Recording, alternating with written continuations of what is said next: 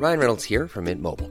With the price of just about everything going up during inflation, we thought we'd bring our prices down. So to help us, we brought in a reverse auctioneer, which is apparently a thing. Mint Mobile unlimited premium wireless. Ready to get 30, 30, bit to get 30, bit to get 20, 20, 20, bit to get 20, 20, bit to get 15, 15, 15, 15 just 15 bucks a month. So, Give it a try at mintmobile.com slash switch. $45 upfront for three months plus taxes and fees. Promo for new customers for limited time. Unlimited more than 40 gigabytes per month. Slows. Full terms at mintmobile.com. C'est News, il est 5h59. Merci d'être avec nous la matinale. C'est parti. À la une ce matin, on va avoir très chaud aujourd'hui. Le dôme de chaleur monte en puissance. On ira à Bordeaux. Dans le sud-ouest, notez-le, le thermomètre va grimper jusqu'à 35 degrés. Une femme enceinte agressée dans le tram à Montpellier par deux jeunes migrants dont l'un est mineur. Cela pose le problème des mineurs non accompagnés, les MNA. On va vous raconter ce qui s'est passé. La France a eu toutes les peines du monde à expulser un complice de Mohamed Merah vers l'Algérie. Avec Marc Baudrier, on verra que cela illustre les difficultés que l'on a à faire appliquer les décisions d'expulsion. A tout de suite, Marc. La guerre en Ukraine et Paris qui promet d'intensifier ses livraisons d'armes à Kiev. Qu'est-ce que cela veut dire? On verra ça avec le général Clermont. A tout de suite, mon général. Et puis avec vous, Éric de Ritmaten, on va révéler les projets de la Poste qui se développent dans les services à domicile pour contrer le déclin du courrier papier. A tout de suite, Éric. Il va faire chaud aujourd'hui, très chaud, particulièrement si vous habitez dans le sud-ouest, notamment à Bordeaux et sa région. Les températures vont atteindre les 35 degrés, Chana. hein. Avec Casquette sur la tête, rafraîchissement, la métropole de Bordeaux sort un peu en avant ses conseils pour lutter contre la chaleur. Mathilde Moreau. Ils sont à la recherche d'un peu de fraîcheur sur leurs serviettes ou dans l'eau. Avec la hausse des températures, les Bordelais se retrouvent sur cette plage située en plein cœur de la ville. Mais heureusement, on a un petit lac là, c'est calme, c'est bien, on profite là. Il fait beau. Et Ça fait du bien qu'il y ait un peu une plage en plus un peu excentrée et tout. Euh, ouais, non, parce que quand on va à Sainte-Cat et tout et qu'il fait 32 degrés en plein cagnard, ouais, non, ça fait du bien. Car le mercure s'affole ces derniers jours. Le pic de chaleur est attendu aujourd'hui avec près de 35 degrés à l'ombre. Près du célèbre miroir d'eau, certains s'inquiètent tout de même de ces fortes températures. Bah, C'est très agréable, mais alors euh, est-ce que c'est une bonne nouvelle On est seulement au mois de- mai? C'est peut-être un peu prématuré, quoi, quand même. Il y a les cultures qui arrivent, faut peut-être penser aussi un peu à nos agriculteurs qui sont là pour nous nourrir. De l'orage est attendu dans la soirée à Bordeaux, ce qui devrait faire chuter les températures dès demain. Voilà, coup de chaleur, 35 degrés dans le sud-ouest.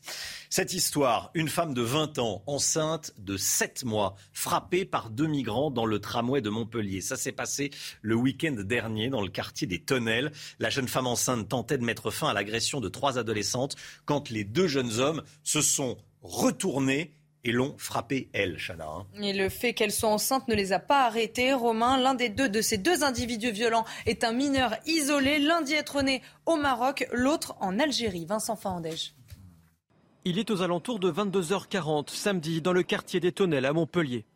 Une femme de 20 ans, enceinte de 7 mois, est frappée par deux hommes alors qu'elle venait en aide à des adolescentes agressées à la sortie du tramway. Un geste citoyen de cette maman enceinte de 7 mois qui, essaye de défendre ses, trois gamines. Et là, un déchaînement de violence, mais euh, infernal, quoi. Ça ne s'arrête pas. Le second qui vient prêter main forte à, à l'agresseur principal et qui essaye d'arracher un bijou à cette maman.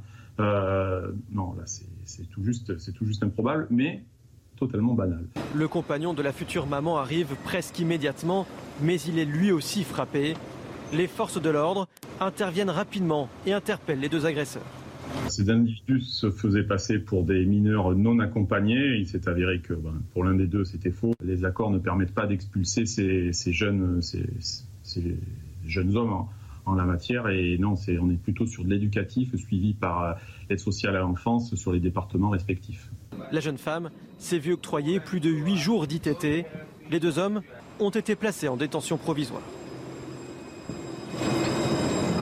Et on y reviendra avec Mathieu Vallet, le policier Mathieu Vallet du syndicat des commissaires de police, à 7 heures. Cette histoire que je voulais vous raconter ce matin, elle est à lire dans le quotidien L'Opinion. Je la trouve très signifiante. Feta Malki a été condamné pour avoir fourni un pistolet mitrailleur et un gilet pare-balles au terroriste islamiste Mohamed Merah. En novembre dernier, il a été interpellé car il ne respectait pas son contrôle judiciaire. Il était sous le coup d'une procédure d'expulsion vers son pays, l'Algérie. Malgré ce pédigré, entre guillemets, la France a dû faire des pieds et des mains pour réussir à le renvoyer, car Alger ne voulait pas le récupérer. Jean Castex en avait fait un sujet personnel, peut-on lire dans l'opinion. L'ex-premier ministre a fini par euh, réussir à obtenir gain de cause. Marc Baudry avec nous.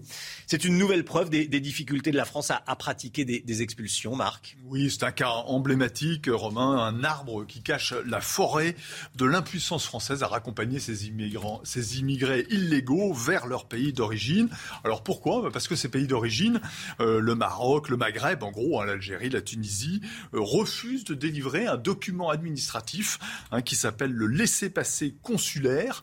Et, euh, cette, absence de documents administratifs eh bien, bloque les raccompagnements à, la frontière.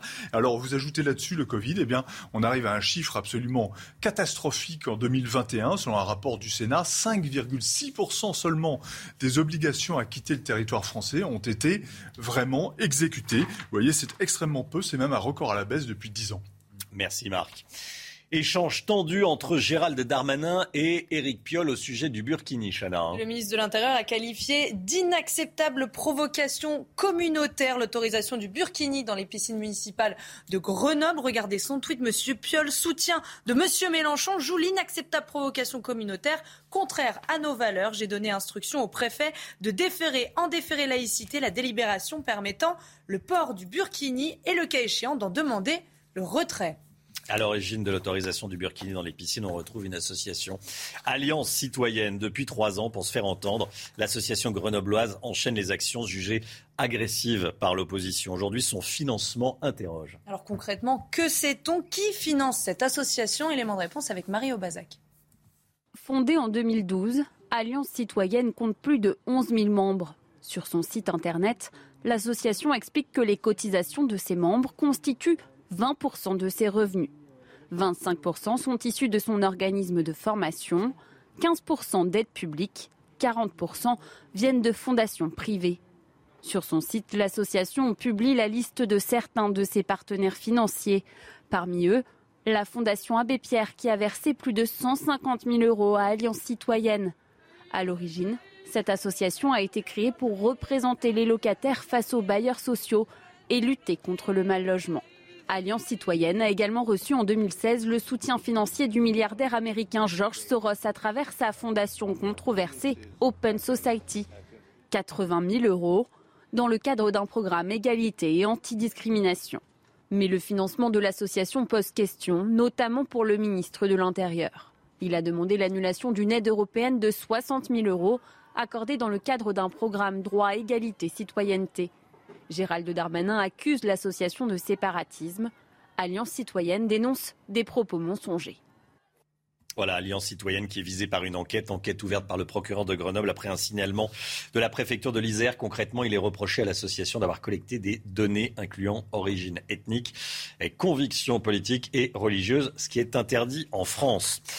Près de 70 kilos de cocaïne, 69 kilos exactement, saisis dans une voiture à Marseille. Ça s'est passé le 7 mai dernier. On vient de l'apprendre. Deux hommes ont pris l'autoroute à contresens pour échapper à la police avant d'être finalement arrêtés, Chana. Ils avaient récupéré la cargaison de stupéfiants au port du Havre, première porte d'entrée de la drogue en France. Reportage et récit de cette enquête avec Valérie Labonne. Cela faisait plus d'un an que les policiers de l'OFAST, l'Office anti-stupéfiant, enquêtaient sur ce réseau international de trafic de cocaïne. Deux hommes ont été arrêtés à Marseille. Ils transportaient près de 69 kilos de marchandises de la valeur fiduciaire de cette, marchandise. Il s'agit de plusieurs millions d'euros, car le, le, gramme de cocaïne se négocie entre 50 et 100 euros. Donc c'est un travail titanesque qui a été fait par mes collègues de l'OFAS Marseille. Euh, il y a eu des interpellations effectivement qui ont été faites sur Nice, sur Marseille, avec des ramifications sur le Havre et aussi sur l'Amérique centrale et l'Amérique du Sud. Les suspects, originaires de Nice, ont pris la fuite en s'engageant sur l'autoroute à contresens. Les forces de l'ordre ont alors ouvert le feu pour les stopper sans faire de blessés. Ils ont récupéré la cargaison au Havre où le port est connu pour être une porte d'entrée de la drogue sur le territoire français. C'est plus facile de faire de transiter, des, des, grandes quantités effectivement de produits stupéfiants, en l'occurrence de drogue dure, sur un, port où euh, il y a une importante, euh, important flux effectivement donc de cargaison. Ça permet d'essayer de noyer euh, ces passages-là de produits de drogue dure au milieu des cargaisons de tout un chacun. Cette drogue dure devait approvisionner le marché marseillais et celui de la région Provence-Alpes-Côte d'Azur. L'OFAST a mis la main sur une marchandise dont la valeur à la revente est estimée à 5 millions d'euros. La guerre en Ukraine, à présent, la France va intensifier ses livraisons d'armes à l'Ukraine. C'est la promesse faite par Emmanuel Macron hier à Volodymyr Zelensky, le chef de l'État, qui précise que 800 tonnes d'aide humanitaire ont été acheminées de la France vers, vers l'Ukraine depuis le début de la guerre. Les livraisons d'armes et d'équipements humanitaires s'intensifieront dans les jours à venir. Général Clermont, avec nous, on parle d'intensification de nos livraisons d'armes. De quoi parle-t-on exactement? Alors dans les jours à venir et surtout dans les semaines à venir, parce qu'on est vraiment parti pour une guerre longue, je crois que tout le monde l'a compris. Donc de quoi parle-t-on? On parle de la poursuite des livraisons d'armement que la France avait initiée dès le départ de la guerre, avec un, une annonce euh, de discrétion qui finalement euh, a été éventée, puisqu'aujourd'hui on sait à peu près tout ce qui est livré à l'Ukraine. Euh, on a entendu parler des canons César, des, missiles anti-chars euh, Milan, des missiles anti-avions Mistral. Donc en fait, ça va se poursuivre dans cette direction. Euh, un peu toute la gamme euh, de matériel militaire dont ont besoin une armée régulière euh, pour faire la guerre, de l'armement léger et de l'armement lourd. On aura sans doute des détails plus tard. Par contre, ce qui est évident, il y a deux choses évidentes. La première, c'est que les relations entre le président Macron et le président Zelensky sont un petit peu compliquées. Donc c'était aussi quand même une manière de, de rappeler que la France soutient l'Ukraine dans son combat contre la Russie, parce qu'on n'est pas très bien placé au ranking des livraisons d'armes quand même. Hein. On, est, on est plutôt en classement. Bas au classement. Pardon. Le ranking, le classement. Ouais. Je croyais qu'au au, au classement des livres d'armes. Ouais. Donc euh, c'est une manière aussi de, de raffirmer la volonté de la France d'être aux côtés des Ukrainiens. Nous avons un grand compétiteur au-dessus de nous, hein, euh, qui est la Grande-Bretagne, avec euh, plus d'un milliard. Et nous avons derrière nous, quand même, l'Allemagne, qui arrive vraiment dans le, dans, dans le peloton de queue. Merci mon général. Retenez bien ce nom, Vadim Chichimarine, 21 ans, originaire d'Ikoursk. En Sibérie. Il pourrait être le premier soldat russe condamné pour crime de guerre. Il va être jugé à partir d'aujourd'hui à Kiev pour avoir tué un, civil de 62 ans, inculpé de crimes de guerre et meurtre avec préméditation. Il encourt la prison à perpétuité. Et puis euh, à Mariupol, dans le sud de l'Ukraine, l'évacuation de l'usine Azovstal se poursuit, Chana. Hier, 265 soldats ukrainiens retranchés dans l'acierie se sont rendus et se sont constitués prisonniers. Selon Moscou, 51 d'entre eux sont grièvement blessés. Ces prisonniers seront échangés contre d'autres prisonniers russes d'après Kiev. Et puis hier soir, le président ukrainien a pris la parole au Festival de Cannes. Hein. Et oui, c'était l'invité surprise de cette ouverture du 75e festival. Le président ukrainien a repris l'image de Charlie Chaplin pour dénoncer le dictature Vladimir Poutine. Écoutez. Le grand dictateur de Charlie Chaplin n'a pas détruit à l'époque le dictateur réel. Mais grâce au cinéma, et grâce à ce film, le cinéma a cessé d'être muet, muet dans tous les sens de ce mot. Le cinéma parlait et c'était la voix de la future victoire de la liberté. Déjà à l'époque, à 1940, lorsqu'on a entendu depuis les écrans la haine finira par disparaître et les dictateurs mourront. Voilà, et puis notez que le film qui va ouvrir la compétition aujourd'hui, c'est la femme de Tchaïkovski, du russe Kirill Serebrennikov. Cet opposant à Vladimir Poutine a été sélectionné à trois reprises. Il montera aujourd'hui les marches à Cannes pour la première fois. Écoutez bien, si vous avez un deux roues, il y a du nouveau. Vous allez devoir, non plus à partir du du 1er janvier prochain, mais dès le 1er octobre prochain, passer un contrôle technique. Vous devrez y passer si vous possédez un deux roues de plus de 125 km, de 125 cm3. C'est euh, une décision saluée par des associations de défense de l'environnement. La sécheresse se fait ressentir sur la production française de lait, Chana. Hein. Et oui, l'herbe ne pousse plus. Les agriculteurs devront donc acheter plus de fourrage pour nourrir leurs bêtes. Pour s'en sortir et rentrer dans ses coûts, un élevage vendéen a dû se séparer de trois vaches. Reportage signé Michael Chailloux. 28 degrés, un vent d'est très sec et pas une goutte de pluie depuis plus d'un mois. Les 70 vaches laitières de cette exploitation bio de Vendée font leur dernier tour de champ car ici l'herbe ne pousse plus du fait de la sécheresse. Bah là, on a quelques autres prairies où il y a de l'herbe, mais là, d'ici euh, la semaine prochaine, c'est clair qu'il va falloir qu'on commence à taper dans les stocks de l'hiver euh, pour donner à manger aux vaches. On va peut-être euh, devoir acheter quand même un petit peu de fourrage, mais bon, pas, pas des quantités non plus phénoménales.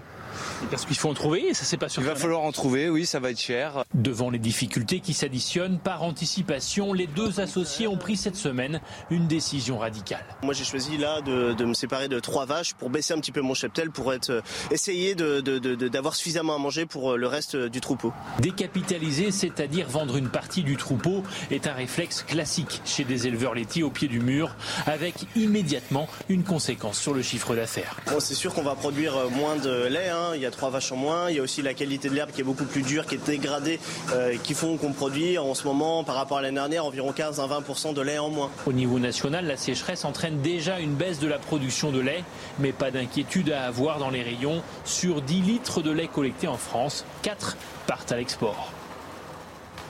Voilà, et à 6h30, on sera en direct du Loiret, à 8 km d'Orléans, euh, avec un, agriculteur qui va nous, montrer son, terrain. La terre est, très sèche. Allez, on part en Espagne. Une première en Europe. En Espagne, un projet de loi créant un congé menstruel a été présenté hier. Un arrêt maladie temporaire et financé par l'État sera euh, proposé aux femmes souffrant de règles douloureuse. On est en direct de Madrid avec Julien Garel. Bonjour Julien Garel. Bonjour Julien. Eh, si c'est adopté, ça serait inédit en Europe. Hein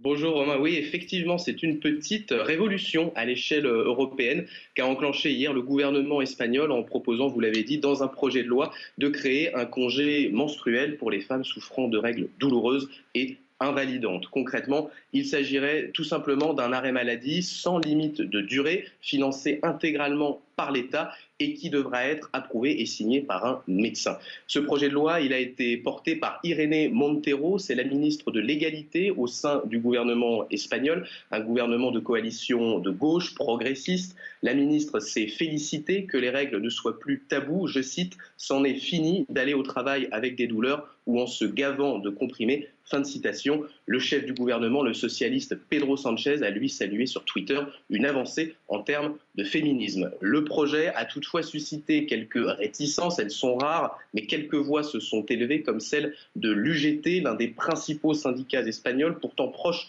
du Parti socialiste. Sa secrétaire générale adjointe s'est dite inquiète vis-à-vis d'un possible frein à l'embauche des femmes de la part d'employeurs qui voudraient éviter des absences répétées. Ce texte va maintenant devoir être approuvé par le Parlement où le gouvernement est minoritaire avant d'entrer définitivement en vigueur au mieux l'année prochaine, ce qui ferait de l'Espagne le premier pays en Europe et l'un des rares dans le monde à instaurer un congé menstruel, une mesure qui existe déjà surtout dans des pays asiatiques, au Japon et en Indonésie par exemple. Julien Garel en direct de Madrid. Merci beaucoup Julien. Il est 6h15, 6h15, le point info. Tout de suite, Chanel Housteau.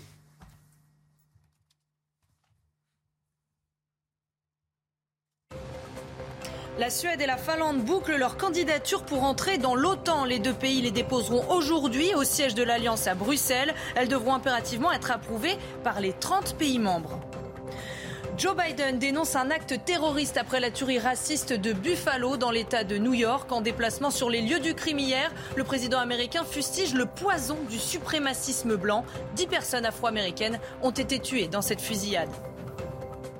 La reine Elisabeth II inaugure sa ligne de métro à Londres baptisée Elizabeth Line. Elle reliera les périphéries est et ouest de la capitale à partir du 24 mai. Malgré quelques soucis de santé, la reine d'Angleterre est apparue souriante. Une nouvelle apparition publique qui rassure les Anglais à l'approche des célébrations de ses 70 ans de règne. Cette initiative à Marseille, la mairie de Marseille voulait à sa manière lutter contre les discriminations envers les homosexuels. Les formulaires de l'état civil ont été adaptés aux personnes homosexuelles, aux couples homosexuels, aux transsexuels. Une démarche saluée par les associations. Regardez ce reportage signé Stéphanie Rouquier. C'est une révolution à la mairie de Marseille. Les formulaires de l'état civil viennent d'être adaptés aux personnes trans et homosexuelles, de la déclaration de naissance au mariage s'étend pas de plus contre l'homophobie. Avant, on était sur un modèle euh, hétéronormé, hein, ce qu'on appelle, donc en fait le seul couple et la seule euh, seule modalité et forme de couple qui était reconnue, c'était un homme, une femme. Aujourd'hui, on fait en sorte que l'ensemble des couples, qu'ils soient hétérosexuels ou homosexuels, se reconnaissent. Mais la ville va encore plus loin. Les 300 employés municipaux reçoivent une formation de sensibilisation pour assurer un accueil plus inclusif. Les associations LGBT saluent la démarche. Quand je dis à un couple de femmes, vous pouvez aller déclarer votre grossesse, il n'y aura pas de c'est qui monsieur, c'est qui madame, je caricature à peine ce qu'on peut vivre dans certaines municipalités, ça change la vie. Une avancée qui rassure de nombreuses personnes, mais la route est encore longue. En France, les mariages homosexuels représentent un peu plus de 2% des célébrations. Avis aux fans de Batman, 31 ans d'objets du célèbre super-héros vont être vendus aux enchères. Ça s'appelle The Bat Collection. Jouets des années 1960, planches de comics dédicacées ou encore distributeurs de bonbons. Je sais Romain, ça vous fait rêver. 350 objets seront présentés par la maison Milone demain à Paris. Parmi les produits phares, la couverture hein. originale, exactement, la couverture originale de l'album Batman Alien 2 estimée entre 7000 et 9000 euros. Voilà, la vente euh, a lieu demain. Mm. À Paris. À Paris, voilà, si ça vous intéresse des 31 euh, ans d'objets euh, du célèbre super-héros. La Poste, la Poste qui est victime de la chute du courrier et qui multiplie les services à domicile. On a plein d'informations exclusives pour vous avec Eric de Maten. Eric, le président de la Poste annoncera ce matin deux fois plus de services euh, fournis par la Poste euh, à domicile. On sait euh, lesquels? Oui, ce sont des services pour les personnes âgées. Hein. C'est Philippe Val qui l'annoncera tout à l'heure au salon Expo à la porte de Versailles, près de Paris. Alors, d'abord, il y a des repas qui sont livrés à domicile. Ça va être facturé 20 euros par jour. Donc ça, bien sûr, ce sont les facteurs qui livreront ces repas. Deuxièmement, surveillance des personnes fragiles par webcam. Et puis, vous aurez aussi une vérification qui sera faite dans les frigos. Oui, c'est la Poste qui le dit, pour être sûr que ces personnes âgées, ces seniors, aient bien consommé donc les repas qui ont été livrés. Alors, pourquoi la Poste fait tout ça? Parce que euh, d'abord, il y a un véritable besoin pour compenser la chute des services dans la distribution du courrier. Alors c'est très santé, hein, vous l'avez remarqué, euh, parce que euh, ça va être vraiment le focus hein, sur les services de santé avec les hôpitaux. Alors pourquoi? Parce que la Poste souffre du déclin du courrier. Quand on regarde aujourd'hui les chiffres, ils sont vraiment en chute libre. 18 milliards de lettres en 2018, 7 milliards l'an dernier, et on va droit vers 5 milliards de lettres qui seront distribuées en 2025. Hein. On devrait voir d'ailleurs la courbe qui, qui devrait s'afficher théoriquement. En parallèle, la Poste va supprimer des boîtes aux lettres. Alors vous avez sûrement été surpris, mais dans les villes, quand on veut mettre une lettre, il n'y a plus de boîte. Ou alors elle existe, mais elle est carrément euh, neutralisée, bloquée. Alors je me suis renseigné, j'ai appelé la Poste. Ben, ils m'ont dit qu'effectivement, ça confirmait ce que la Cour des comptes avait euh, euh, préconisé dans un rapport il y a quelques semaines.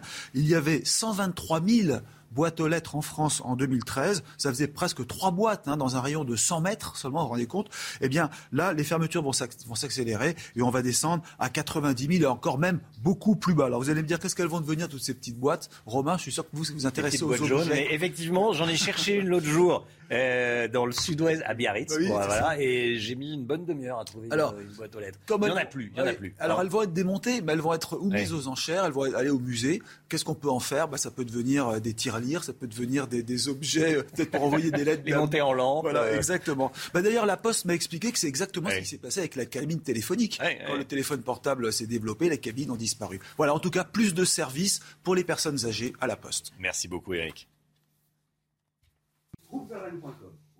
C'est News, il est 6h21. Merci d'être avec nous dans un instant. Le temps, on sera avec Claire Delorme. Il va faire très très chaud aujourd'hui. Hydratez-vous bien. Et puis euh, à 6h30, soyez là. On va parler notamment des, des ovnis. Il y a de plus en plus de phénomènes non identifiés dans le ciel. On en parlera avec Michel Chevalet qui sera avec nous. À tout de suite. 6h24, le sport. Richard Gasquet a battu le numéro 2 mondial hier en huitième de finale du tournoi de Genève, Chana. Le joueur français a éliminé le russe Danil Medvedev en 2-7, 6-2, 7-6. A noter toutefois que Danil Medvedev était de retour après une longue blessure. Il n'avait pas joué depuis fin mars après une hernie. Et puis en football, le Paris FC ne jouera pas en Ligue 1 la saison prochaine. Les Parisiens se sont inclinés à la dernière seconde face à Sochaux 2-1 en, en, en pré-barrage.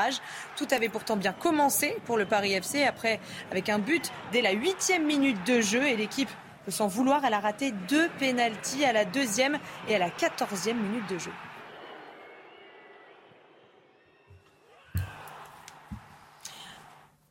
Et puis en cyclisme, un exploit, puis un accident. Binyam Girmay est devenu hier le premier coureur africain à gagner une étape dans un grand tour. Euh, il a remporté la dixième étape du Giro, le Tour d'Italie. Jusqu'ici, tout va bien. Il fête sa victoire sur le podium en agitant une bouteille de champagne. Et là, c'est le drame. Le bouchon de la bouteille heurte son œil. Le coureur est transporté à l'hôpital et ne sait pas s'il pourra euh, continuer la course. Le temps, tout de suite, il va faire beau et très très chaud aujourd'hui. On va retrouver Claire Delorme en direct le long de la Seine. Claire, il n'y a pas de doute, le dôme de chaleur est au-dessus de nous aujourd'hui. Hein. Absolument. D'ailleurs, aujourd'hui, c'est la journée la plus chaude de la semaine. Nous pourrions même battre des records mensuels de température en direction du sud-ouest, plus particulièrement du côté de Toulouse. En attendant, côté ciel, eh bien, tout simplement, le soleil règne en maître sur la quasi-totalité du pays. Quand même encore quelques nuances, d'ailleurs similaires à ces derniers jours. Hein. Des grisailles qui auront tendance à rester accrochées entre Corse et continent, mais après leur dissipation, c'est vraiment un très généreux soleil. Et par contre, eh bien, le ciel aura tendance à se voiler progressivement euh, par l'ouest avec en prime quelques averses à caractère orageux, mais ça sera très local en fin d'après-midi. Donc là, pour les températures, là, Paris, il fait en ce moment déjà donc 17 degrés en matinée. Ce n'est pas rien. On est quand même à 3 degrés déjà de la barre des 20 degrés. Donc c'est quand même assez exceptionnel. Et on est même avec quelques degrés en plus en direction du sud. Alors là, dans l'après-midi, à nouveau, le mercure va flamber surtout dans le sud-ouest. Donc on pourrait dépasser les 34, voire 35 degrés, voire même plus localement au meilleur de la journée. Car je rappelle que ces températures sont mesurées sous abri. Donc en température de ressenti, on peut prendre quelques degrés de plus. Et on pourrait également battre des records là entre le Vaucluse et le Gard. Et donc l'évolution, eh bien, elle s'annonce, on va dire, orageuse à partir de demain. Mais ça, ne va pas du tout rafraîchir la masse d'air, bien au contraire, puisque c'est une chaleur qui va se maintenir au moins jusqu'au week-end, voire au début de semaine prochaine. Donc en effet, un dôme de chaleur qui, euh, qui n'a pas dit son dernier mot.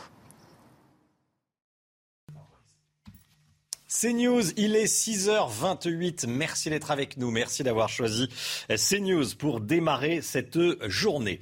À la une, ce matin, le dôme de chaleur et ses conséquences pour les agriculteurs.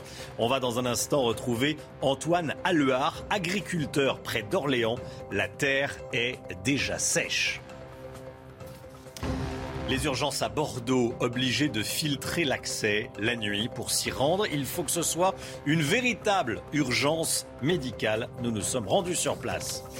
Le désarroi des voisins d'un campement de Rome à Argenteuil dans le Val d'Oise. Ils subissent des incivilités. Reportage à suivre.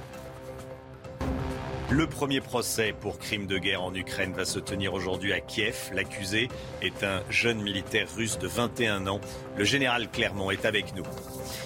Et puis de plus en plus d'ovnis, d'événements non identifiés détectés dans le ciel aux États-Unis. De quoi parle-t-on exactement? Je vous poserai la question, Michel Chevalet. Des petits hommes verts, vous allez nous dire s'ils existent. À tout de suite, Michel. Ils vivent l'enfer depuis qu'un campement de Rome s'est installé à côté de chez eux. Ça se passe à Argenteuil, dans le Val d'Oise. Nos équipes ont pu recueillir le témoignage de Yolande, une riveraine. Elle nous raconte ce quotidien entre nuisances sonores et odorantes saleté et insécurité. Reportage signé Alexandre Distel, Thibault Marcheteau, Laura Lestrade avec le récit de Vincent Fandège. Depuis un mois, voici la vue qu'ont certains habitants de ce quartier d'Argenteuil. Un camp de Rome s'est installé sous leurs fenêtres. Ils ont commencé à s'installer euh, sans gêne, à commencer à mettre leurs camions, leurs voitures, ce qu'il y a des plus euh, aux citoyens. Et maintenant, il faudrait peut-être ne plus dire l'avenue du Château, mais avenue du Bidonville. Je pense que ça sonnerait mieux. Depuis leur arrivée, le quotidien de Dominique et de ce quartier est chamboulé. Moi j'en ai marre, je me lève le matin là. Ça va être du bruit, ça va être des cris, de la musique à fond. Et ben là on est parti jusqu'à minuit et demi à peu près. Même quand on leur dit d'arrêter de faire du bruit ou quoi que ce soit, ils continuent. Ils, font ce qu'ils veulent. Ça, c'est l'épreuve de dépôt, toutes les lettres que j'ai écrites. Dominique assure avoir envoyé plusieurs courriers, notamment à son bailleur. Installée dans un logement social, elle demande un relogement. L'habitante de ce quartier, qui souffre de deux cancers et a survécu à un arrêt cardiaque en décembre, nous affirme ne pas avoir eu de réponse. Le bailleur, lui, assure aux Parisiens avoir déposé plainte et n'a pas donné suite à nos sollicitations. Dans le quartier, la présence de ce camp est sur toutes les lèvres. Entre les odeurs, les bruits. Ils sont incrustés comme chez eux. Je suis née ici, je peux vous dire que ça n'a plus rien à voir. Il n'y a aucun respect. On est un petit peu sur, le, sur la crainte, quoi. Même comme on sort, on n'est pas rassuré, quoi. Des pétitions ont été faites. Les riverains attendent désormais une réaction des pouvoirs publics. Échange tendu hier soir entre Gérald Darmanin et Éric Piolle. Le ministre de l'Intérieur a qualifié d'inacceptable provocation communautaire l'autorisation du burkini dans les piscines municipales de Grenoble. Regardons ensemble la réponse du, maire de Grenoble, hein. Alors Darmanin, le ministre qui a pour bilan la loi séparatisme, qui trouve Marine Le Pen trop molle, s'insurge des rayons halal et cachère des magasins, se permet de donner des leçons. Relisez la loi de 1905 plutôt que de la tordre. C'est une décision qui divise. À partir de ce soir, il ne sera plus possible de se rendre au CHU de Bordeaux la nuit sans avoir appelé le SAMU avant. En clair, il faut vérifier, le SAMU veut vérifier et l'hôpital de Bordeaux, les urgences veulent vérifier qu'il s'agit bien d'une urgence médicale. Hein. Et la direction se justifie, les urgences de Bordeaux euh, débordent et l'établissement est confronté à un manque très important de personnel, une décision radicale qui suscite l'indignation des syndicats. Reportage de Jérôme Rampenou. Les urgences du CHU de Bordeaux saturent la nuit. Alors une décision radicale a été prise. Pour pouvoir y accéder, il faut avoir appelé le 15 au préalable. C'est une décision contestée par les syndicats. La première mission de l'hôpital public, c'est d'accueillir les patients. Et aujourd'hui, on arrive sur ce mode dégradé de fonctionnement qui ne permet plus de, de, prendre en charge les patients et qui sont obligés d'être régulés par le centre 15 qui lui-même est en grande, grande difficulté. Pour les potentiels patients, cela paraît logique, car trop souvent, on passe des heures aux urgences à attendre c'est mieux d'appeler le 15 que d'arriver parce qu'on n'est pas sûr d'être euh, d'être pris directement en charge. C'est des urgences, des vraies urgences, et qu'ils ont cette information, je trouve que c'est normal. Parce qu'il y a trop de gens qui encombrent et qui ne répondent pas aux conditions de l'urgence. Une des raisons, c'est le manque de personnel. Beaucoup, comme les infirmières ou les aides-soignantes, ont quitté les services d'urgence. C'est l'effet post-crise du Covid. Hein. On a, on a passé deux années très difficiles, comme un certain nombre de services, mais la santé a été très euh, mise à, contribution et nos collègues, nos confrères se sont épuisés et aujourd'hui, euh, ils ne veulent plus travailler dans ces conditions. D'autres hôpitaux de la région ont déjà été contraints de réguler provisoirement l'accès à leurs services d'urgence pour faire face à la pénurie de personnel. Il va faire chaud aujourd'hui, très chaud dans le sud-ouest par exemple. Le thermomètre et le mercure va grimper jusqu'à 35 degrés. La sécheresse qui se fait déjà ressentir dans l'agriculture française. Pour en parler, on rejoint tout de suite Anthony Alluard. Bonjour Anthony Alluard, en direct avec nous, agriculteur dans le Loiret à Saint-Hilaire-Saint-Mémin, 8 km d'Orléans, euh, en direct de, de, vos champs. Bonjour, vous avez une, une exploitation de 200 hectares. Euh, il va faire jusqu'à 30 degrés aujourd'hui chez vous. Hein. Sais pas, vous le savez certainement parce qu'un agriculteur doit connaître sa météo par cœur. Il fait déjà chaud ce matin. Hein. Très chaud, oui, comme vous pouvez le voir, le soleil se lève et vu ma tenue vestimentaire, les températures sont déjà assez euh, élevées, enfin voire douces pour la saison. Donc à cette heure-ci, euh, nous sommes déjà en train de mettre en place notre système d'irrigation. Là ici, dans une culture d'oignons de, euh, de semis de printemps, l'oignon jaune. Donc la situation est assez critique pour l'ensemble des cultures. Après, euh, je fais partie des chanceux qui ont euh, la possibilité d'avoir euh, l'irrigation sur mon exploitation sur presque les trois quarts de ma surface. Un atout majeur, mais qui demande beaucoup d'investissement. Un tiers de mes investissements suite à mon installation de janvier 2020 sont consacrés pour l'irrigation, pour assurer une pérennité et une ouverture sur des cultures diversifiées comme l'oignon, le pan de pommes de terre. Après, euh, nous sommes sans cesse en train de réfléchir à de nouveaux assolements. Oui, pour euh, vous êtes Pardon constamment en train de vous adapter, c'est ça là, le, le, le, le secret. Est-ce que vous pouvez nous, nous, montrer à quoi ressemble votre terre, là, la, la prendre entre vos mains, s'il vous plaît? À cette heure-ci, euh, la terre est très sèche, vous pouvez le voir. Je ne sais pas si vous, vous vous rendez compte, mais il y a eu presque, enfin tout juste 100 mm depuis le 1er janvier, même pas la moitié de ce qu'on peut avoir en, en, temps normal. Mmh. Donc euh, c'est comme si vous, euh, aujourd'hui, vous mettiez à boire que la moitié de, la, la moitié de vos besoins en eau. Donc euh, je ne pense pas que vous seriez en grande forme. Donc à cette heure-ci, les cultures subissent ce problème et c'est un réel problème pour les non-irrigants car aujourd'hui nous ne sommes pas en majorité en tant qu'irrigants et euh, les, les, les, espérances de rendement sont déjà parties Et donc, euh, il va y avoir des conséquences sur euh, Ouais. les situations financières des, des exploitations. Compliqué. Voilà. Ce que j'entendais, Anthony Alouard, et est-ce que vous pouvez nous remontrer la Terre en la filmant bien, s'il vous plaît? Alors, vous faites un travail de, de, de, de caméraman. Hein ah, oulala, ah oui ah oui, qui s'envole, c'est, c'est, euh, on dirait de la fumée. Euh, j'entendais un de vos euh, confrères qui disait il pleut autant sur un an, mais il pleut beaucoup pendant trois mois, et il pleut trop pendant trois mois, et il pleut pas assez, plus du tout, le, le- reste du temps, notamment pendant l'été. C'est ça? Voilà. Maintenant, on a une irrégularité par rapport aux précipitations. On va avoir des périodes très sèches et d'un seul coup, on va avoir une période d'orage avec des précipitations qui peuvent aller jusqu'à 100 mm en, quelques heures et avec des dégâts considérables. Donc aujourd'hui, euh, il y a vraiment un déséquilibre au niveau de, cette pluviométrie. On arrive à avoir un, cumul euh, régulier euh, tout- toutes les années, hein, mais ça se répartit de moins en moins bien. Merci beaucoup Anthony Aluard, merci. Et donc on voit derrière vous votre tracteur et l'installation des tuyaux pour irriguer vos, vos champs. Merci beaucoup, très bonne journée à vous, bon courage. Au revoir. La France va intensifier ses livraisons d'armes à l'Ukraine. C'est la promesse faite par Emmanuel Macron hier à Volodymyr Zelensky. Le chef de l'État précise que 800 tonnes d'aide humanitaire ont été acheminées de la France vers l'Ukraine depuis le début de la guerre. Les livraisons d'armes et d'équipements humanitaires s'intensifieront dans les jours à venir. Vadim Chichimarine, 21 ans, originaire d'Irkoutsk, en Sibérie. Il pourrait être le premier soldat russe condamné pour crime de guerre. Il va être jugé à partir d'aujourd'hui à Kiev pour avoir tué un civil de 62 ans au début du conflit. Général Clermont avec nous, comment se juge un crime de guerre?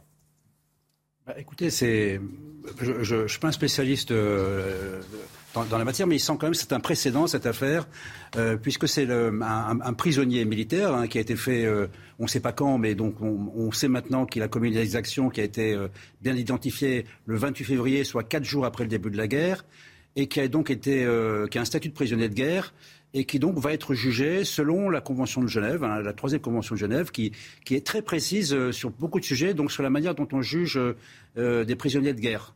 En fait, il va être jugé par un tribunal militaire, selon la loi ukrainienne, selon les procédures ukrainiennes et selon les sanctions ukrainiennes. Donc pour que le jugement, euh, le chef d'accusation, c'est crime de guerre et morte avec préméditation. hein. Vous vous rappelez des circonstances? Il a tiré par la fenêtre d'un véhicule civil sur un cycliste de 62 ans qui était un civil en vélo et donc euh, c'est un crime de guerre. Donc pour que le jugement soit valable, il faut qu'il soit jugé comme si c'était un soldat ukrainien qui avait commis la même exaction. Et évi- évidemment, il court la peine, il court l'emprisonnement à perpétuité. En Ukraine, il aurait pu, pu courir la peine de mort si elle existait. Dernier petit point, pourquoi c'est pas le- la Cour pénale internationale qui le juge? C'est parce qu'en réalité, la pénale internationale va se concentrer sur les, sur, les, sur les grosses affaires, sur les gros responsables. Et actuellement, il y a 10 000 enquêtes ouvertes euh, de crimes de guerre de ce type. euh, en Ukraine avec euh, 622 suspects. Et dans les 622 suspects, quand on va les comparer avec les prisonniers, on risque d'avoir d'autres euh, tribunaux de ce type-là et d'autres jugements de ce type-là, de condamnation. Celle-ci, c'est la première. Elle est extrêmement symbolique.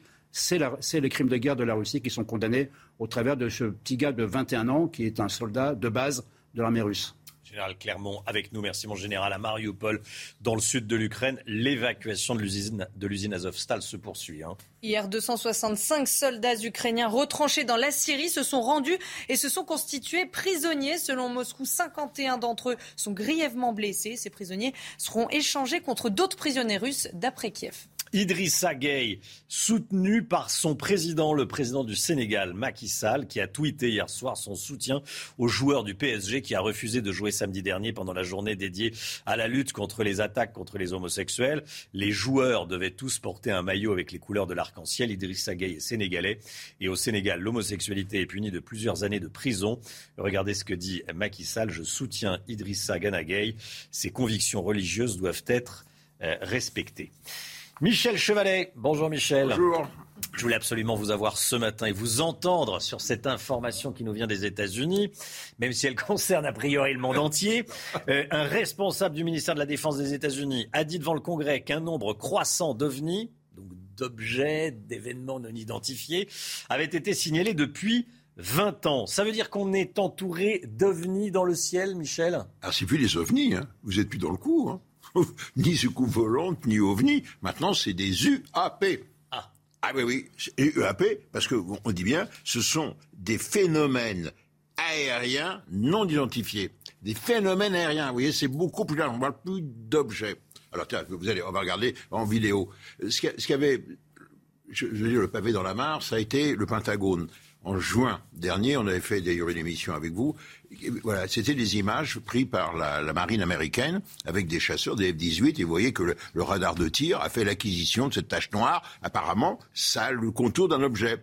Là aussi, vous allez le voir, là, ça va se déplacer très vite. Et comme ça se déplace très vite et ça correspond pas du tout. C'est, il est impossible d'expliquer avec la technologie d'aujourd'hui. Et puis après, vous allez le voir, il y en a encore un autre, euh, une autre vidéo. Voilà, vous voyez l'acquisition du, du, radar de tir. Voilà. Et donc ça, ça a été le point de départ. Et là, cette fois-ci, ce qui est nouveau, c'est deux choses. Un, c'est le Congrès, ce coup-ci. Et le Congrès qui dit, mais attendez, il y a la prolifération, on a 400 rapports. Sur 400 rapports, on va en garder quelques-uns. Sur encore quelque chose qu'on ne peut pas expliquer. Et surtout, le mot qui est employé maintenant, c'est que c'est une atteinte, un risque sur l'intégrité, sur la défense nationale. Ça, c'est complètement nouveau. Avant, on disait, oh, c'est des intelligences extraterrestres. Non, on n'en parle plus. C'est des objets, ah, peut-être. Mais maintenant, le problème avec la prolifération des drones, on dit, ça représente une menace pour la sécurité du pays. C'est ça qui est nouveau dans l'attitude américaine. Vous voyez dans le ouais. Qu'est-ce que ça change Il n'y a toujours pas l'explication. Qu'est-ce que ça change exactement que ce soit une menace C'est énorme. Parce ouais. que là, ce coup-ci, on va prendre ça au sérieux, alors que par un haussement d'épaule, vous savez que même, je connais. Il y, avait une, il y avait une approche un peu romantique de, de, l'histoire. On va revoir les images, oui, parce que c'est ça voilà. qui est intéressant. Et, et, surtout, le, le mot c'était est-ce que ça existe? Non, c'est est-ce que vous y croyez la question Mais non, c'est pas d'y croire. Le Oui, on croit en Dieu ou croit pas en Voilà. Dieu. Mais là, c'est du. Donc il y a maintenant des commissions à suivi, une commission d'enquête. Euh, voilà, c'est ça qui, qui- qui est nouveau. Général Clermont, euh, est-ce que vous avez déjà été, euh, est-ce que vous avez déjà assisté à de tels événements que vous ne vous êtes pas, que vous n'avez pas réussi à vous expliquer, vous qui êtes ancien pilote de chasse Je ne peux pas vous le dire, euh, c'est interdit. Le seul- Non, j'ai jamais assisté à ça. Non, et je pense que l'explication de Michel, elle est juste. En fait, euh, il y a beaucoup de programmes de recherche et développement dans tous les pays qui travaillent sur des armes assez étonnantes. Euh, donc on ne sait pas où sont filmées ces images, on ne sait pas dans, quel secteur, mais ce sont souvent des phénomènes physiques qu'on physiques qu'on ne peut pas expliquer parce qu'on n'a pas encore les clés de décodage de ces phénomènes. Mais euh, écoutez, moi j'aime, j'ai souvent, j'ai beaucoup volé la nuit euh, dans mes avions et j'ai beaucoup cherché des ovnis et malheureusement j'en ai jamais vu. Et malheureusement, vous n'avez jamais vu un petit bien vous faire coucou. Et quand un pilote d'Air France, il y a- des témoignages de pilotes d'Air France, ils sont pas fous, Ouais. et qui ont vu des, des choses anormales, mais euh, ils osent pas en parler. C'est ça le, le problème. Pourquoi ils n'osent pas en parler? Mais parce qu'ils peuvent être, on va les faire passer pour des, euh, ils sont ridicules. Les hurluberlus. Ouais, ouais, Ouais. ouais, ou vous avez vu un coup, etc. Enfin, voilà. Tout est possible, mon cher. Ah, tout est possible. Moi, j'ai vu. hein.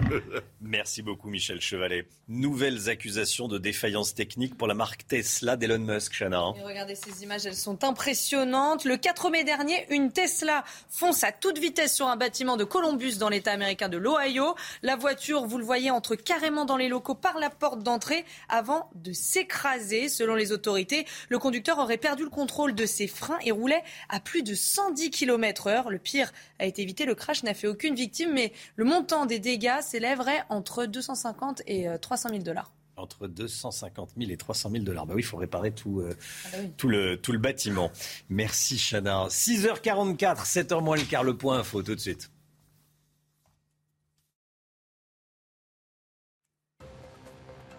La Suède et la Finlande bouclent leur candidature pour entrer dans l'OTAN. Les deux pays les déposeront aujourd'hui au siège de l'Alliance à Bruxelles. Elles devront impérativement être approuvées par les 30 pays membres.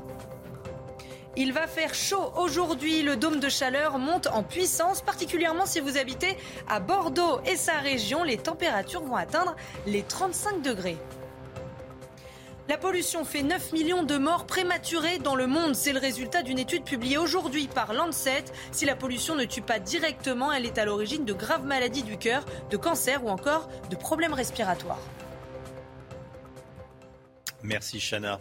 La politique, avec vous, Marc Baudrier, le sujet de l'environnement est omniprésent derrière la nomination d'Elisabeth Borne à Matignon. C'est le nouveau créneau d'Emmanuel Macron, l'environnement? Oui, le chef de l'État n'avait pas fait mystère, Romain, de ses intentions. Voilà un mois lors de son passage à Marseille entre les deux tours de l'élection présidentielle. Il s'était engagé, s'il était élu, à ce que son prochain Premier ministre soit directement chargé de la planification écologique. Je cite, la politique que je mènerai dans les cinq ans à venir sera écologique ou ne sera pas, avait lancé le président.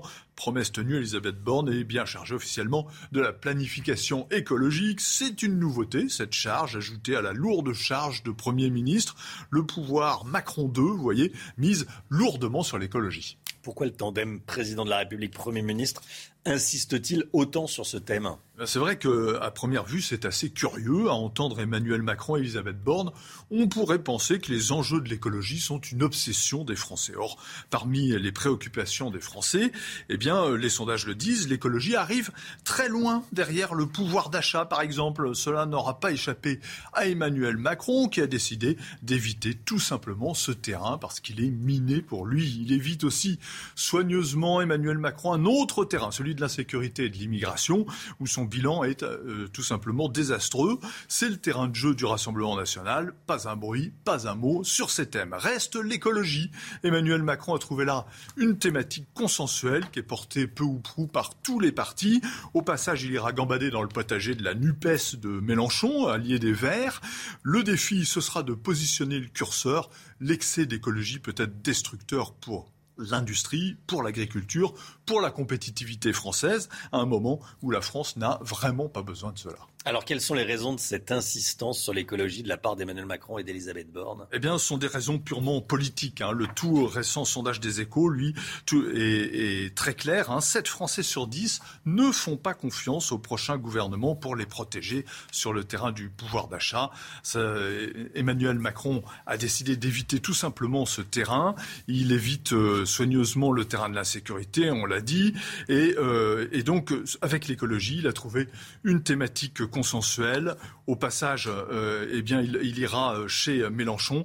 Vous voyez, c'est un, c'est un défi pour. Euh, lui de positionner, euh, de se positionner hein, sur entre l'écologie et les défis agriculture, industrie et compétitivité française qui peuvent être euh, affectés par, euh, par ce, projet. Merci beaucoup Marc Baudrier. Le pouvoir d'achat, vous risquez de payer les fournitures scolaires de vos enfants plus cher à la rentrée, nettement plus cher. Attention, c'est l'une des conséquences de la guerre en Ukraine. Le prix des matières premières et notamment le prix du papier a flambé, Chana. Hein. Exemple, le prix des cahiers en papier devrait augmenter de 20 à 25% cette année, une hausse qui pourrait être la première d'une longue série. Reportage de Fabrice Elsner, Sandra Thiombo avec le récit de Mathilde Moreau plus 50% en un an. Le papier coûte cher. Conséquence, une forte augmentation des prix dans le secteur de la papeterie.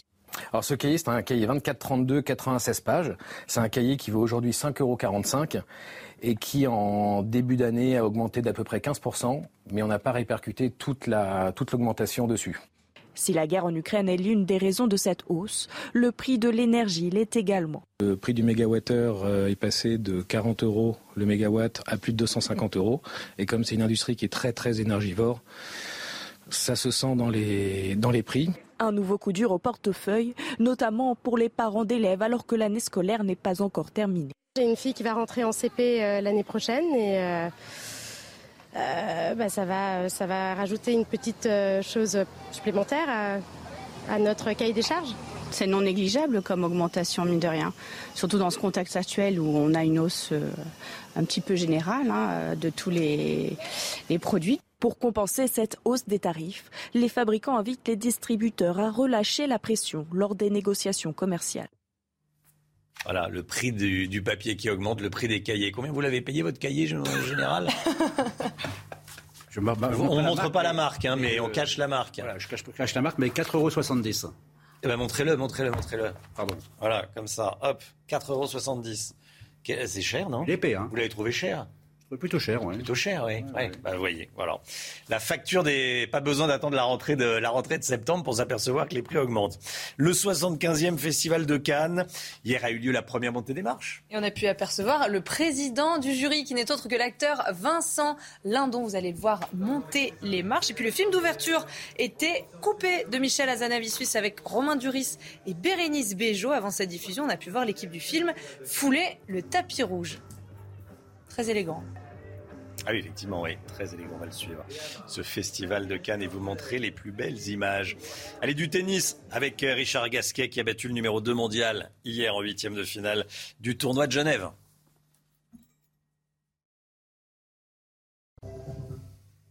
Gasquet a battu Medvedev. Eh oui, le numéro 2 mondial. C'est un huitième finale du tournoi de Genève. Il l'a éliminé le russe en 2-7, 6-2, 7-6. À noter toutefois que Medvedev était de retour après une blessure. Il n'avait pas joué depuis fin mars après une hernie. En football, le Paris FC ne jouera pas en Ligue 1 la saison prochaine. Les Parisiens se sont inclinés à la dernière seconde face à Sochaux 2-1 en pré-barrage. Tout avait pourtant bien commencé pour le Paris FC avec un but dès la huitième minute de jeu et l'équipe peut s'en vouloir. Elle a raté deux pénalties à la deuxième et à la quatorzième minute de jeu.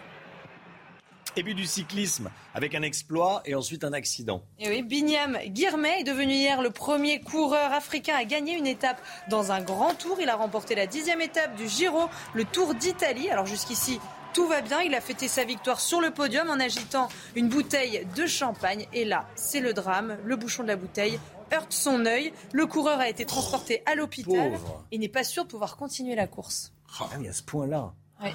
Ça, c'est, il faut faire extrêmement. Généralement, c'est à Noël. Hein, a Noël et jour de l'an. euh, Il y a 7 kilos de pression de gaz. 7 kilos de pression. Et à peu près l'impact, euh, donc c'est à peu près à 45 km par heure. Et là, il était près, de, près du Eh ben Ouais, il était dessus, il était dessus. Ouais, il était dessus, il était dessus. Bon, on espère qu'il va pouvoir s'en, remettre. visage. Merci, Chana. Ce week-end, ils ont remporté l'Eurovision avec ce titre, Stéphania. C'est Kalouche Orchestra. Et on découvre ce matin, on regarde le, clip de Kalouche Orchestra, groupe ukrainien. Vous en avez entendu parler, bien sûr, le clip qui montre l'étendue des dégâts de la guerre.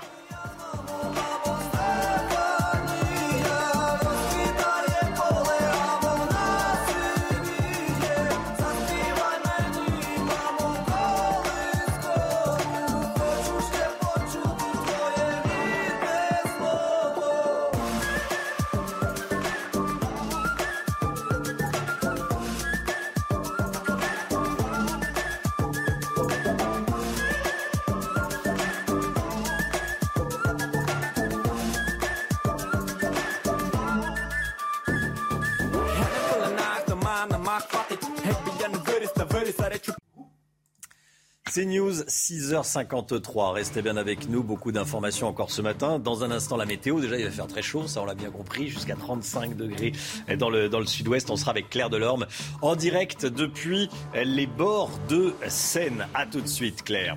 Et puis, on va vous parler également de cette histoire. Deux migrants, euh, dont un mineur, ont agressé une femme enceinte de 7 mois dans un tramway euh, à Montpellier. Que s'est-il passé exactement? Cela pose euh, à nouveau le problème des mineurs non accompagnés. On sera avec le policier Mathieu Vallet qui sera avec nous sur ce plateau. À tout de suite.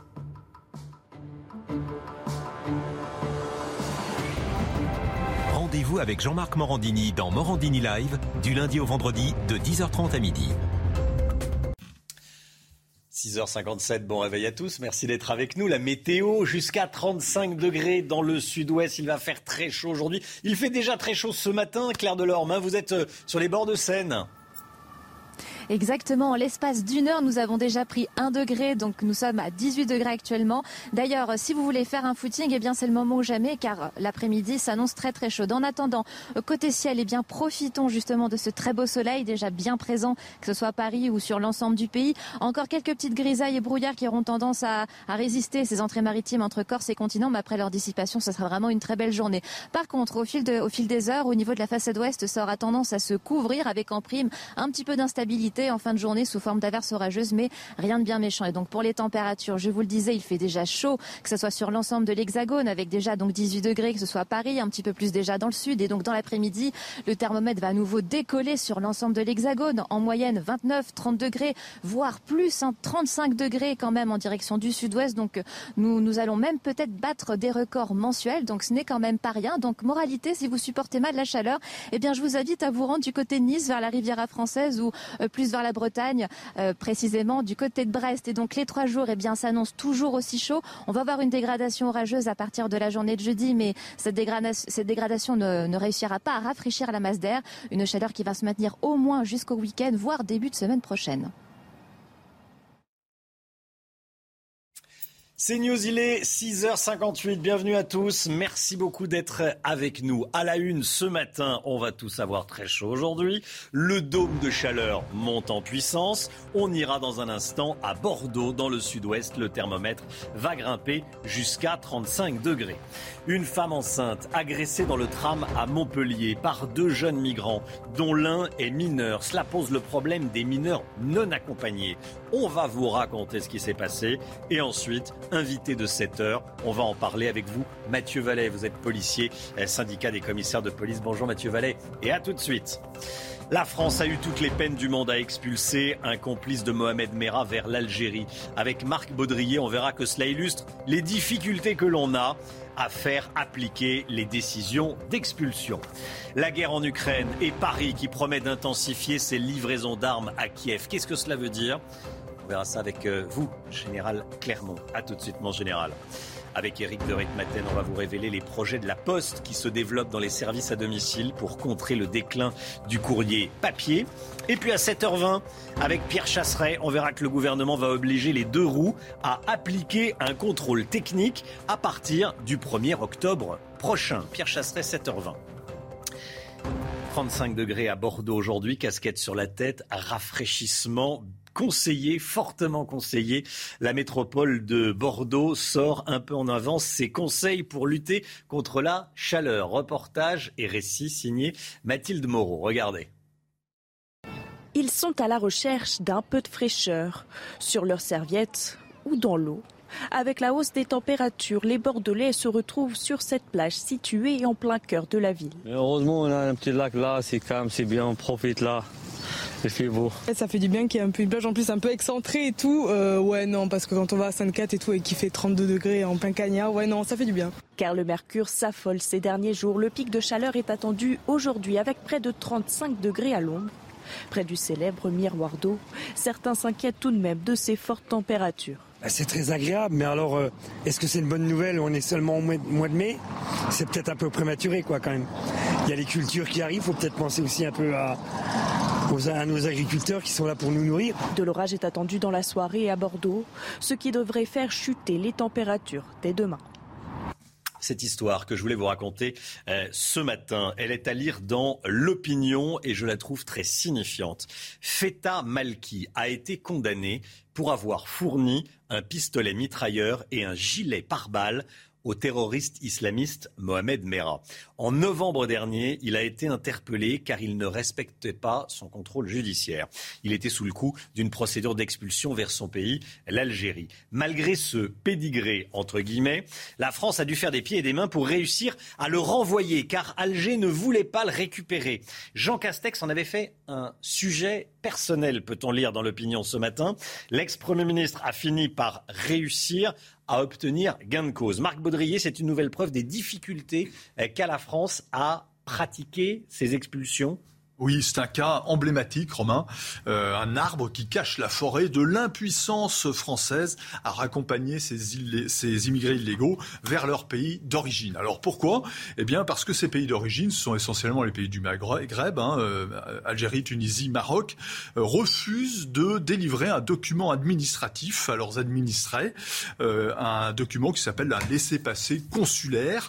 Alors c'est un prétexte évidemment, et ils sont, il est indispensable ce document consulaire pour pouvoir euh, rediriger ces, administrés vers leur pays d'origine.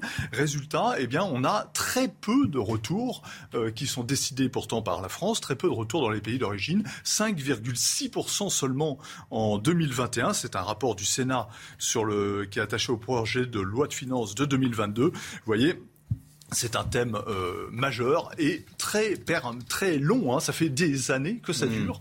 Et on est là, euh, en 2021, sur un taux qui est le plus bas depuis 10 ans. Merci Marc. Échange tendu entre Gérald Darmanin et Éric Piolle. Le ministre de l'Intérieur a qualifié d'inacceptable provocation communautaire l'autorisation du burkini dans les piscines municipales de Grenoble. Hein. On va regarder ensemble la réponse d'Éric Piolle. Darmanin, le ministre qui a pour bilan la loi séparatisme, qui trouve Marine Le Pen trop molle, s'insurge des rayons halal et cachères des magasins, se permet de donner des leçons. Relisez la loi de 1905 plutôt que de la tordre.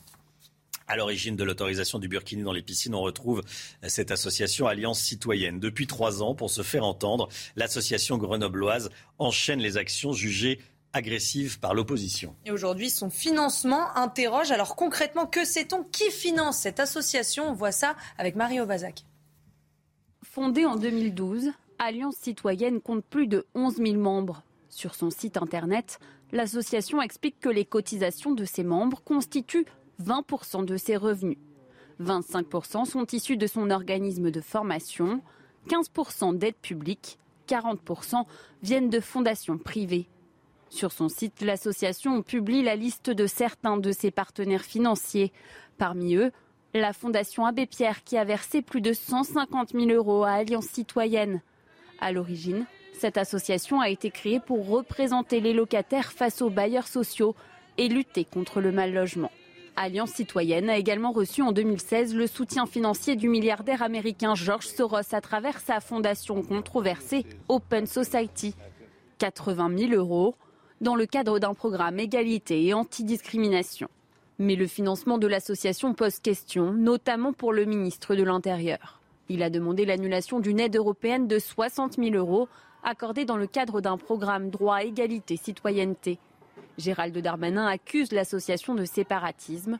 Alliance citoyenne dénonce des propos mensongers cette information dont je vous parlais dans les titres. Une femme de 20 ans, enceinte de 7 mois, frappée par deux migrants dans le tramway de Montpellier. Ça s'est passé le week-end dernier dans le quartier des Tonnelles, Chana. Hein. La jeune femme enceinte tentait de mettre fin à l'agression de trois adolescentes quand les deux jeunes hommes se sont retournés contre elle et l'ont frappée. Le fait qu'elle soit enceinte ne les a pas arrêtés. L'un des deux individus violents est un mineur isolé. L'un dit être né au Maroc, l'autre en Algérie. Vincent Fandège.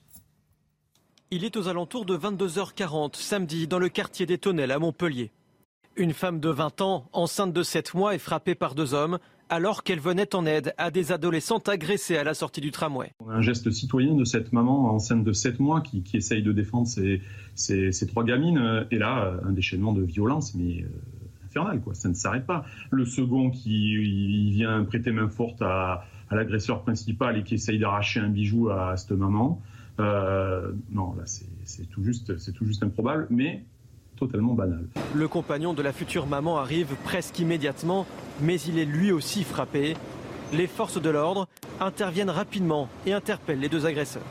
Ces individus se faisaient passer pour des mineurs non accompagnés. Il s'est avéré que ben, pour l'un des deux, c'était faux. Les accords ne permettent pas d'expulser ces, jeunes, ces, jeunes hommes. Hein en la matière. Et non, c'est, on est plutôt sur de l'éducatif suivi par euh, l'aide sociale à l'enfance sur les départements respectifs. La jeune femme s'est vue octroyer plus de 8 jours d'ITT. Les deux hommes ont été placés en détention provisoire. Voilà, et cela pose le problème des mineurs non accompagnés. On va en parler dans un instant avec vous, euh, Mathieu Vallée. À tout de suite. 69 kilos de cocaïne saisis dans une voiture à Marseille. Ça s'est passé le 7 mai dernier. On l'a appris il y a quelques heures. Deux hommes ont pris l'autoroute à contresens pour échapper à la police avant d'être finalement arrêtés, Chana. Hein. Ils avaient récupéré la cargaison de stupéfiants au port du Havre, première porte d'entrée de la cocaïne en France. Récit de cette enquête par Valérie Labonne. Cela faisait plus d'un an que les policiers de l'OFAST, l'Office anti-stupéfiant, enquêtaient sur ce réseau international de trafic de cocaïne. Deux hommes ont été arrêtés à Marseille. Ils transportaient près de 69 kilos de marchandises de la valeur fiduciaire de cette, de cette marchandise. Il s'agit de plusieurs millions d'euros, car le, le, gramme de cocaïne se négocie entre 50 et 100 euros. Donc c'est un travail titanesque qui a été fait par mes collègues de l'OFAS Marseille. Euh, il y a eu des interpellations effectivement qui ont été faites sur Nice, sur Marseille, avec des ramifications sur le Havre et aussi sur l'Amérique centrale et l'Amérique du Sud. Les suspects, originaires de Nice, ont pris la fuite en s'engageant sur l'autoroute à contresens. Les forces de l'ordre ont alors ouvert le feu pour les stopper sans faire de blessés. Ils ont récupéré la cargaison au Havre, où le port est connu pour être une porte d'entrée de la drogue sur le territoire français. C'est plus facile de faire de transiter, des, grandes quantités effectivement de produits stupéfiants, en l'occurrence du drogue dur, sur un, port où euh, il y a une importante, euh, important flux effectivement de cargaison. Ça permet d'essayer de noyer euh, ces passages-là de produits de drogue dure au milieu des cargaisons de tout un chacun. Cette drogue dure devait approvisionner le marché marseillais et celui de la région Provence-Alpes-Côte d'Azur. L'OFAST a mis la main sur une marchandise dont la valeur à la revente est estimée à 5 millions d'euros. La guerre en Ukraine à présent et la France qui va intensifier ses livraisons d'armes à l'Ukraine. C'est la promesse faite par Emmanuel Macron hier après-midi à Volodymyr Zelensky, le chef de l'État, qui précise que 800 tonnes d'aide humanitaire ont été acheminées de la France vers l'Ukraine depuis le début de la guerre. Euh, Général Clermont, quand on parle d'intensification de nos livraisons d'armes, de quoi parle-t-on exactement? C'est intensification dans les jours et dans les semaines à venir. Ça veut dire que tout le monde s'inscrit dans la, dans la logique d'un conflit qui va durer. Euh, et on a bien compris que la, façon dont les Occidentaux livraient des armements aux Ukrainiens pouvait faire basculer le, cours de la guerre. Donc la France euh, est un peu en délicatesse euh, tout cas le président Zemmour avec le président Zelensky pour les raisons qu'on connaît. Donc c'est aussi une manière pour, le président euh, français de rappeler que la France est derrière l'Ukraine et que donc on va faire cet effort. Cet effort, en fait, on le connaît à peu près puisque ça, sera sans doute l'équivalent de l'effort qui a été fait euh, dans la première vague, 100 millions d'euros, euh, des armes lourdes, des armes légères, des protections. donc on peut imaginer que ça sera à peu près le, même volume de force qui va être engagé, de l'ordre de 100 millions d'euros. Ça fait monter la France, ça, ça la fait remonter dans le classement des pays qui livrent des armes. On a devant nous très loin la Grande-Bretagne, très très loin les États-Unis, mais derrière nous, on a quand même l'Allemagne. on voit quand même qu'il y a des pays qui ont des positions un peu différentes. La difficulté pour l'armée française, ça va être en fait d'accepter que l'essentiel de cet armement soit prélevé sur leur stock, parce qu'il est très difficile de les fabriquer dans les temps aussi courts compatibles avec la demande des Ukrainiens. Donc ça, effectivement, c'est un problème euh, pour l'armée française euh, et on espère que ces armements seront renouvelés le plus vite possible pour nos armées. Général Clermont, merci mon général. Retenez bien ce nom, Vadim Chichimarine, 21 ans, originaire d'Irkoutsk en Sibérie. Il pourrait être le premier soldat russe condamné pour crime de guerre. Il va être jugé à partir d'aujourd'hui à Kiev pour avoir tué un civil de 62 ans au début du conflit. Vadim Chichimarine risque la prison à perpétuité. puis à Mariupol, l'évacuation de l'usine Azovstal se poursuit, Chana. Hein. Hier, 265 soldats ukrainiens retranchés dans la Syrie se sont rendus et se sont constitués euh, prisonniers. Selon Moscou, 51 d'entre eux sont grièvement blessés. Ces prisonniers seront échangés contre d'autres prisonniers russes, d'après Kiev. Volodymyr Zelensky qui s'est exprimé en direct depuis Kiev dès le début de la cérémonie d'ouverture du 75e festival de Cannes. Écoutez. Le grand dictateur de Charlie Chaplin n'a pas détruit à l'époque le dictateur réel.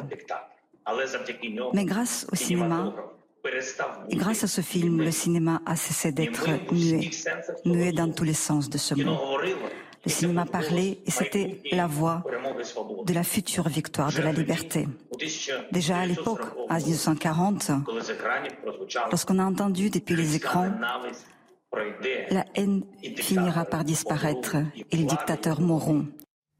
Voilà, Volodymyr Zelensky euh, qui a repris l'image de Charlie Chaplin pour dénoncer le, dictateur qui est euh, Vladimir Poutine euh, dans sa voix, bien sûr. Le film qui ouvre la compétition aujourd'hui est La femme de Tchaïkovski, du russe Kirill Serebrennikov. Cet opposant à Vladimir Poutine a été sélectionné à trois reprises. Il montrera aujourd'hui les marches de Cannes pour la première fois. La sécheresse, la sécheresse qui se fait ressentir sur la production française de lait. L'herbe ne pousse plus ou quasiment plus et les agriculteurs vont devoir acheter plus de fourrage pour nourrir leurs bêtes. Hein. Et pour s'en sortir et rentrer dans ses coûts, un élevage vendéen a dû se séparer de trois vaches. Reportage signé Michael Chailloux.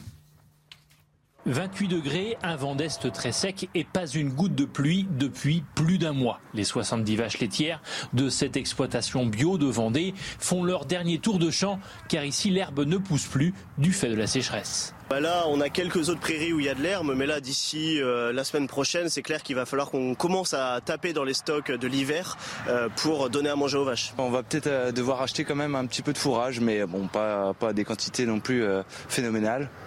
Parce qu'il faut en trouver, et ça c'est pas sûr. Il va falloir en trouver, oui, ça va être cher. Devant les difficultés qui s'additionnent par anticipation, les deux associés ont pris cette semaine une décision radicale. Moi j'ai choisi là de, me séparer de trois vaches pour baisser un petit peu mon cheptel, pour être, euh, essayer d'avoir suffisamment à manger pour euh, le reste du troupeau. Décapitaliser, c'est-à-dire vendre une partie du troupeau, est un réflexe classique chez des éleveurs laitiers au pied du mur, avec immédiatement une conséquence sur le chiffre d'affaires. Bon, c'est sûr qu'on va produire euh, moins de lait. Hein, il y a trois vaches en moins. Il y a aussi la qualité de l'herbe qui est beaucoup plus dure, qui est dégradée, euh, qui font qu'on produit en ce moment, par rapport à l'année dernière, environ 15 à 20% de lait en moins. Au niveau national, la sécheresse entraîne déjà une baisse de la production de lait, mais pas d'inquiétude à avoir dans les rayons sur Sur 10 litres de lait collectés en France, 4 partent à l'export. C'est News, il est 7h13, l'invité de 7h, Mathieu Vallet. Bonjour Mathieu Vallet. Bonjour. Merci d'être avec nous, secrétaire national adjoint du syndicat indépendant des commissaires de police. Je voulais vous avoir ce matin et merci d'avoir accepté l'invitation euh, pour parler de ce qui s'est passé à Montpellier. Ça a choqué beaucoup de monde. Euh, deux jeunes migrants qui s'en prennent à une femme enceinte enceinte de 7 mois. Ils ne pouvaient pas ne pas le savoir. L'un des deux, euh, ils se disaient tous les deux mineurs non accompagnés. Euh, L'un des deux s'est avéré être mineur, l'autre finalement majeur. Mais ça pose ce problème des mineurs non accompagnés en France. Ah bah c'est un véritable fléau pour notre pays. En fait, il faut quand même rappeler que euh, ces euh, voyous étrangers, qui soient mineurs ou pas, d'ailleurs, arrivent illégalement sur le territoire national, ils se payent le luxe de ne pas respecter ni nos lois, ni nos règlements, ni même les personnes qui y vivent. Donc on voit bien que la victime enceinte, une femme qui a été... Euh, Alors pas tous, certains, et en l'occurrence ceux dont on parle. bien, sûr, c'est toujours important de le préciser. bien sûr. Donc les mineurs, ces mineurs non accompagnés, en fait, ils ont bien raison de se déclarer mineurs, parce que la Hmm. plupart du temps, ils ne le sont pas. Sauf que c'est le triptyque infernal. Le premier, c'est qu'ils savent qu'ils vont bénéficier du totem d'immunité des mineurs que la majorité ne permet pas d'avoir. Ensuite, ils coûtent cher aux contribuables puisqu'ils bénéficient de l'aide sociale à l'enfance. C'est ce qui asphyxie aujourd'hui les départements. On voit que les dépenses qui sont liées à euh, ces euh, types de populations sont assez euh, coûteuses. Mmh. Et enfin, on voit bien qu'ils ne sont pas expulsables vers leur pays d'origine. Donc, on voit bien qu'on a des gens qui rentrent illégalement, qui se permettent tout et n'importe quoi. Vous savez que dans les grandes agglomérations, Paris, Lyon, Marseille, euh, Lille, on a dans les transports en commun, puisque là ça a été aussi le cas, des vols avec violence pour le téléphone portable, pour les colliers que portent les personnes vulnérables. Donc tout ça, ça rend le travail des enquêteurs et des policiers difficile.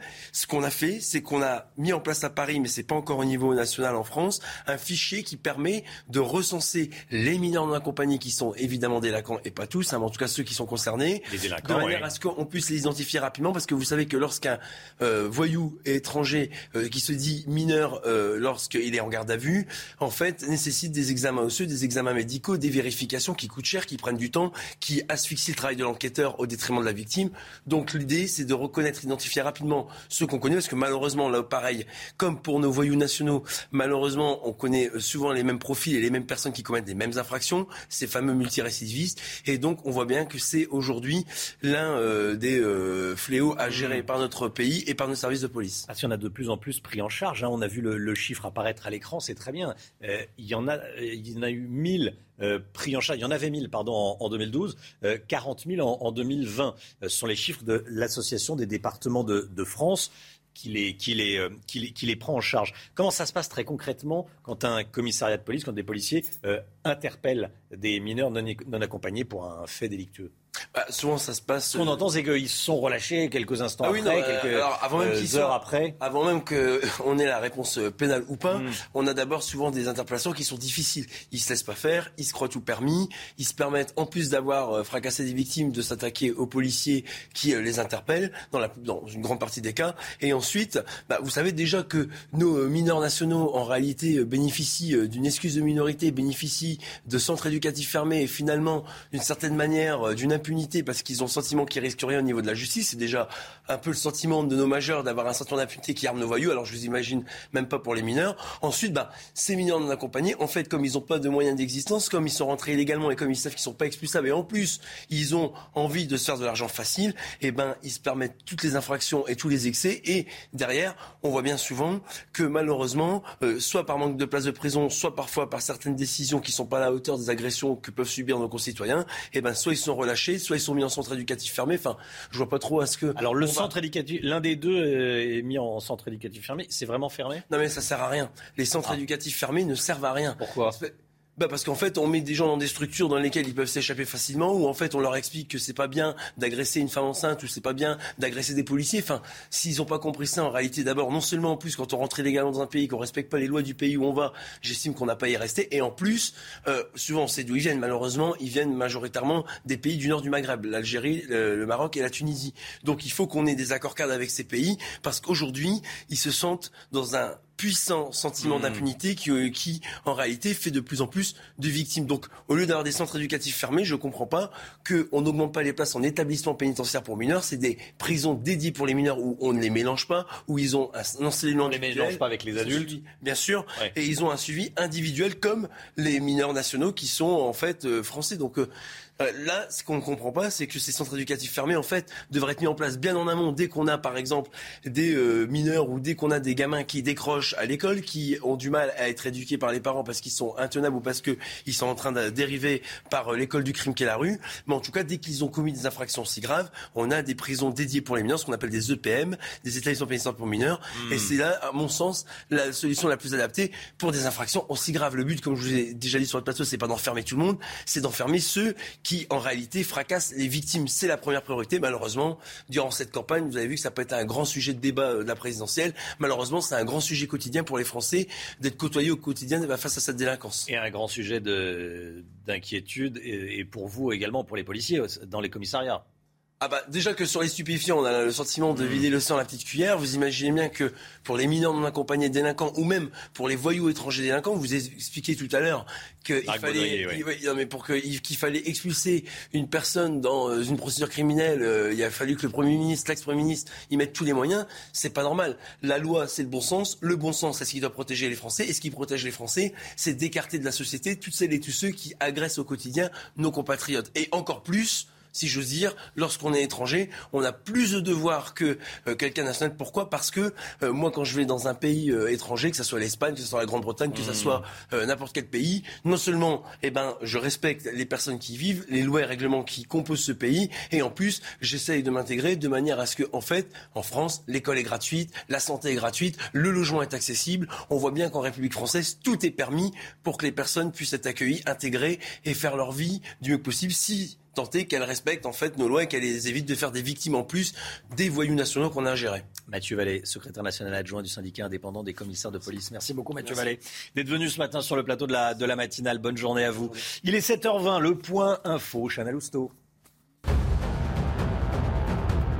Joe Biden dénonce un acte terroriste après la tuerie raciste de Buffalo dans l'État de New York. En déplacement sur les lieux du crime hier, le président américain fustige le poison du suprémacisme blanc. Dix personnes afro-américaines ont été tuées dans cette fusillade la reine Elisabeth II inaugure sa ligne de métro à Londres, baptisée Elizabeth Line. Elle reliera les périphéries est et ouest de la capitale à partir du 24 mai. Malgré quelques soucis de santé, la reine d'Angleterre est apparue souriante, une nouvelle apparition qui rassure les Anglais à l'approche des célébrations de ses 70 ans de règne de plus en plus d'ovnis dans l'espace. C'est le constat du Congrès américain qui tenait une audition publique hier. Le nombre de phénomènes aériens non identifiés augmente depuis 20 ans. Si le renseignement américain ne va pas jusqu'à dire qu'une vie extraterrestre existe, il n'exclut pas cette hypothèse pour autant.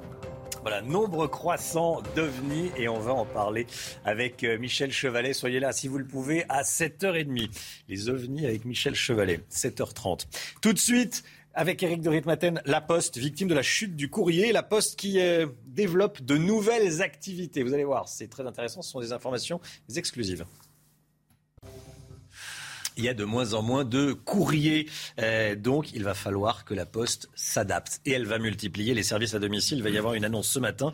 Et euh, vous savez Éric de Ritmaten, ce qui va être annoncé, ce qui va être décidé, dites-nous tout. Bah, c'est-à-dire que la Poste a besoin de services supplémentaires. Elle va mm. aller au-devant donc des particuliers et surtout les personnes les plus âgées et les plus fragiles. Et là, ce matin, Philippe Val, le président de la Poste, va annoncer qu'il va doubler euh, son activité service à domicile. Alors, euh, c'est vrai que ça, ça, avait un petit peu démarré, on en avait parlé, mais là, ça va vraiment accélérer, multiplier par deux. Donc, cette livraison, d'abord, un, des repas à la maison pour les personnes les plus âgées. Ça coûtera 20 euros par jour. Ça, c'est la première chose. Et puis aussi la surveillance des personnes fragile chez elle grâce à des systèmes de webcam. Ça, c'est vraiment nouveau. Ça s'appelle Je veille sur mes parents. Voilà, c'est un service, vous entendrez parler.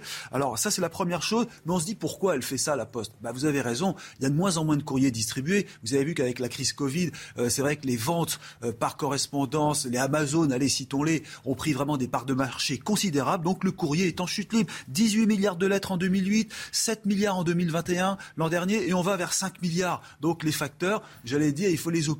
Donc ils vont avoir cette nouvelle activité. La Cour des comptes d'ailleurs a dit il y a trop de boîtes aux lettres dans les rues. Vous avez sûrement dû constater que quand vous voulez mettre une lettre à la poste, il n'y a plus de boîte. Ou alors si elle existe, elle est fermée. C'est vraiment agaçant. Eh bien 123 000 boîtes aux lettres en 2013, ça faisait quand même trois boîtes dans un rayon de 100 mètres. C'était quand même mmh. énorme, il faut bien le reconnaître. Il y en aura plus 80, il y en a 90 000 actuellement et ça va continuer de baisser.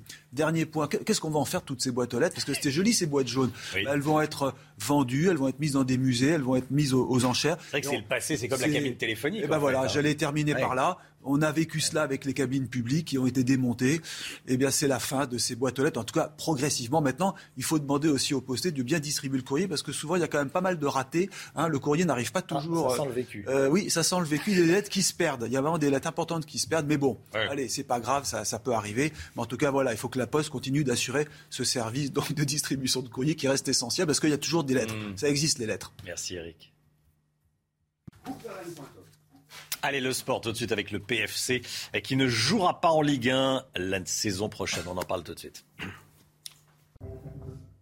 Pas de Ligue 1 pour le Paris FC la saison prochaine, Chana. hein. Les Parisiens se sont inclinés à la dernière seconde face à Sochaux 2-1 en pré-barrage. Tout avait pourtant bien commencé pour le Paris FC avec un but dès la huitième minute de jeu, mais l'équipe peut s'en vouloir. Elle a raté deux pénalties à la deuxième et à la quatorzième minute de jeu. Et puis un exploit en cyclisme et un accident grave.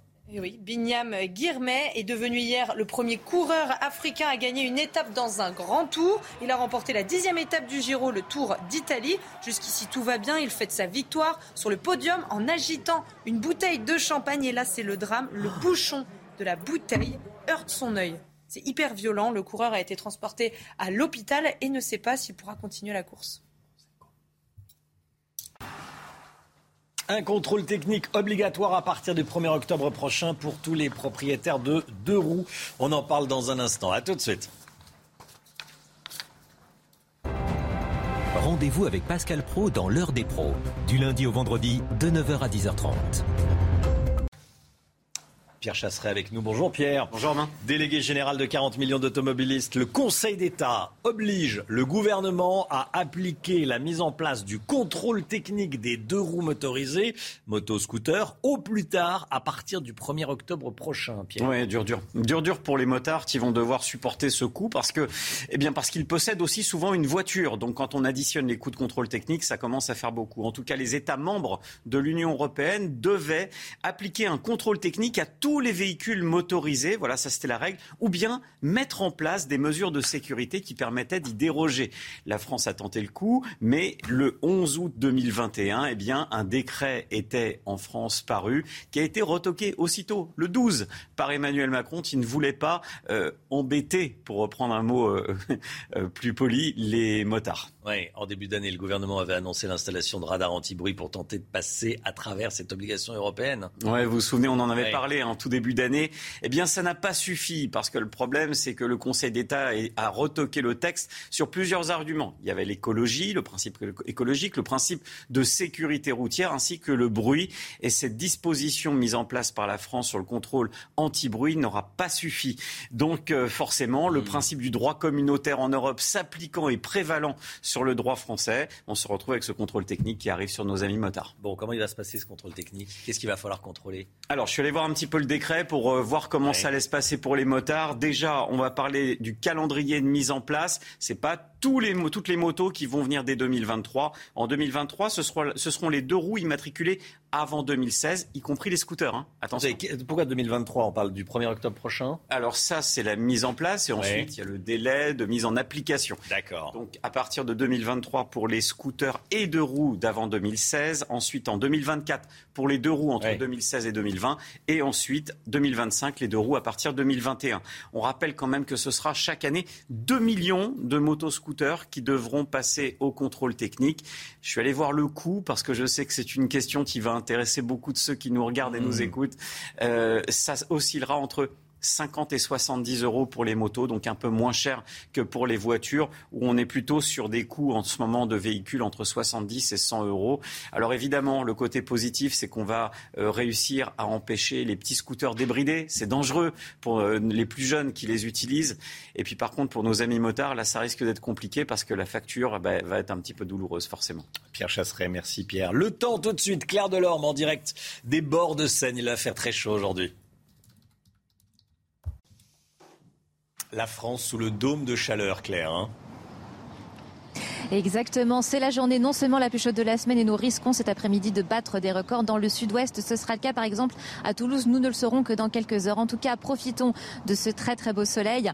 Euh, d'ailleurs, le soleil régnera en maître sur la quasi-totalité du pays encore pour euh, ce matin. Donc on aura quand même quelques brumes et brouillards, mais qui vont très vite se dissiper dans le courant euh, de l'après-midi pour la Méditerranée. Et puis quelques nuages qui circuleront quand même de la Bretagne vers les Hauts-de-France. Vous allez voir par contre que dans le courant de l'après-midi, là aussi, eh bien ça va progressivement s'ennuager sur toute la façade atlantique avec en prime quelques averses à caractère orageux, mais seulement en fin de soirée, ça sera vraiment très localisé. Donc comme je vous le disais, des températures chaudes déjà au lever du jour. Nous sommes à 18, pas loin de 19 degrés du côté de Paris. On prendra évidemment quelques degrés de plus en direction du sud. Et donc, dans l'après-midi, bien à nouveau, le mercure va flamber, investir tout le pays avec une moyenne à peu près située entre 29 et 30 degrés. Donc, pour des températures plus respirables, il faudra vous rendre ou vers la Riviera française du côté Nice ou plus précisément du côté de la Bretagne.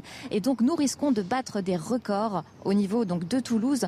Le dernier record remonte au 30 mai 2001. C'est pour vous dire. Et donc, l'évolution, elle se fera en deux mots. Hein. Juste une dégradation orageuse à partir de jeudi, mais qui ne rafraîchira malheureusement pas du tout la masse d'air. Donc, il faudra faire preuve de patience puisque la chaleur va se maintenir tout ce week-end et même au début de la semaine prochaine. Nous aurons l'occasion d'y revenir. C'est News, il est 7h31. Bienvenue à tous et merci d'être avec nous à la une ce matin. Le désarroi des voisins d'un campement de Rome à Argenteuil dans le Val d'Oise. Ils subissent des incivilités. Reportage à suivre. Les urgences à Bordeaux, obligés de filtrer l'accès la nuit. Pour s'y rendre, il faut que ce soit une véritable urgence médicale. Vous allez voir. Le dôme de chaleur et ses conséquences pour les agriculteurs. La terre est déjà sèche. On ira notamment dans le Loiret. Le premier procès pour crime de guerre en Ukraine va se tenir aujourd'hui à Kiev. L'accusé est un jeune militaire russe de 21 ans. Le général Clermont est avec nous. Et puis de plus en plus d'ovnis, d'événements non identifiés détectés dans le ciel aux États-Unis. De quoi parle-t-on exactement? Je vous poserai la question. Michel Chevalet. À tout de suite, Michel. Vous faites très bien l'extraterrestre. Merci, Michel. Et à tout de suite. Allez, plus sérieusement euh, et plus tristement, ils vivent l'enfer depuis qu'un campement de Rome s'est installé à côté de chez eux. Ça se passe à Argenteuil, dans le Val d'Oise. Nos équipes ont pu recueillir le témoignage d'une riveraine. Elle nous raconte son quotidien entre nuisances sonores et odorantes, saleté et insécurité. Reportage signé Alexandre Distel, Thibault Marcheteau et Laura Lestrat avec le récit de Vincent Fandège. Depuis un mois, voici la vue qu'ont certains habitants de ce quartier d'Argenteuil. Un camp de Rome s'est installé sous leurs fenêtres. Ils ont commencé à s'installer euh, sans gêne, à commencer à mettre leurs camions, leurs voitures, ce qu'il y a des plus euh, aux citoyens. Et maintenant, il faudrait peut-être ne plus dire l'avenue du château, mais avenue du bidonville. Je pense que ça sonnerait mieux.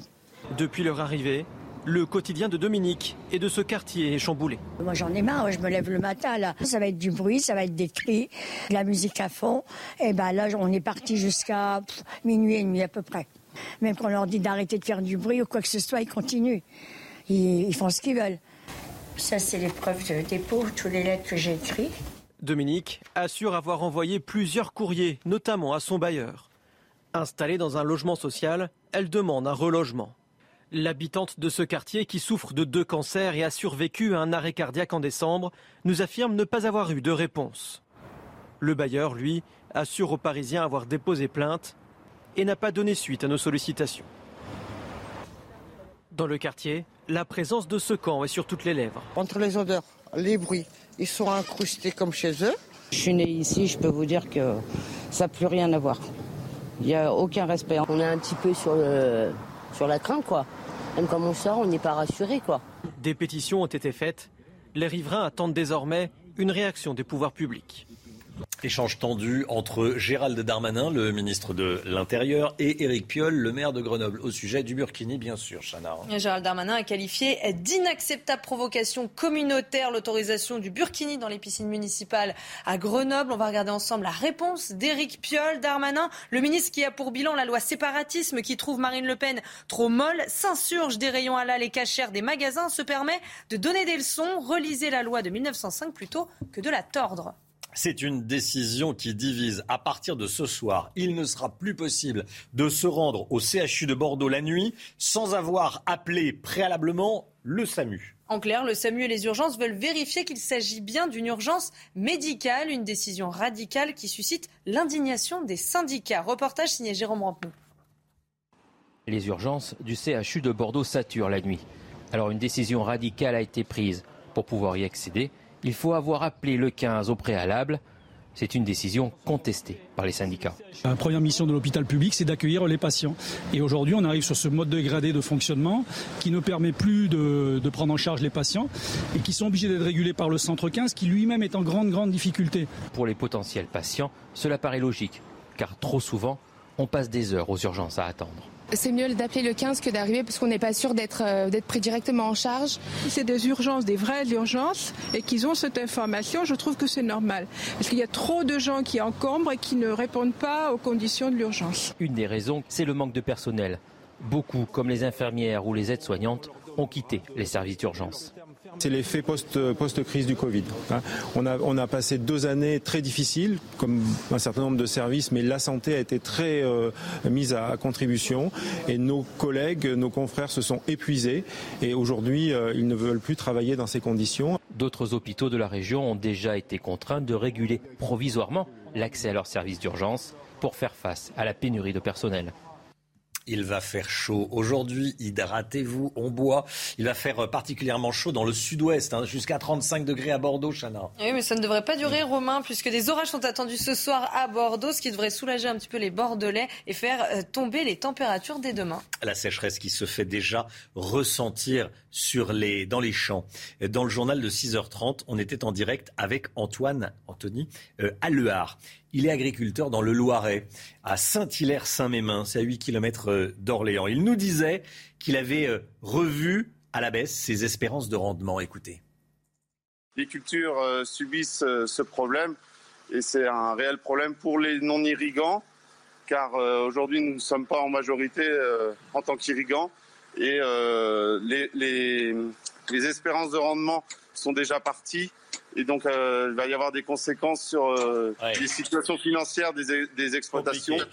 Voilà. Ce que j'entendais, Anthony Allouard, et est-ce que vous pouvez nous remontrer la Terre en la filmant bien, euh, s'il vous plaît? Alors, vous faites un travail de, de, de, de, de caméraman. Hein ah, oulala, ah oui ah oui, qui s'envole, c'est, c'est, on dirait de la fumée. Euh, j'entendais un de vos confrères qui disait il pleut autant sur un an mais il pleut beaucoup pendant trois mois et il pleut trop pendant trois mois et il pleut pas assez, plus du tout le, reste du temps, notamment pendant l'été. C'est ça? Voilà. Maintenant, on a une euh, irrégularité par rapport aux précipitations. On va avoir des périodes très sèches et d'un seul coup, on va avoir euh, une période d'orage avec des précipitations qui peuvent aller jusqu'à 100 mm en, quelques heures et avec des dégâts considérables. Donc aujourd'hui, euh, il y a vraiment un déséquilibre au niveau de, cette pluviométrie. On arrive à avoir un, cumul euh, régulier euh, toutes les années, hein, euh, mais ça se répartit de moins en moins bien. Voilà la terre qui fait de la fumée. Quand on la quand on la secoue, c'était ce matin en direct à 6h30. La guerre en Ukraine. La France va intensifier ses livraisons d'armes. C'est la promesse faite par Emmanuel Macron hier après-midi à Volodymyr Zelensky. Ils se sont entretenus par téléphone, Chana. Hein. Et il dit les livraisons d'armes et d'équipements humanitaires s'intensifieront dans les jours à venir. Il l'a dit sur Twitter. Retenez bien ce nom, Vadim Shishimarin, 21 ans, originaire d'Irkoutsk, en Sibérie. Il pourrait être le premier soldat russe condamné pour crime de guerre. Il va être jugé à partir d'aujourd'hui à Kiev pour avoir tué un civil de 62 ans au début du conflit. Vadim Shishimarin risque la prison à perpétuité. Général Clermont avec nous. Euh, général, comment se, juge un crime de guerre? D'abord, c'est quand même un cas d'école. Parce qu'en général, ce, soldat est un prisonnier de guerre, donc il a été, euh, bénéficie du statut de prisonnier de guerre. En général, un prisonnier de guerre, c'est soit échangé, soit libéré, soit exécuté. C'est très rarement jugé. Moi, je découvre qu'il y a ce jugement, qui est un jugement en particulier très symbolique. Hein. C'est au-delà de cet de soldat, c'est toute la Russie qui est jugée. Donc, comment ça se déroule? En réalité, on sait ce qui s'est passé. Il a été, euh, on sait qu'il a fait une exaction euh, le 28 février, quatre jours après le début de la guerre dans le nord de l'Ukraine. Il a été, on ne sait pas quand est-ce qu'il a été fait prisonnier.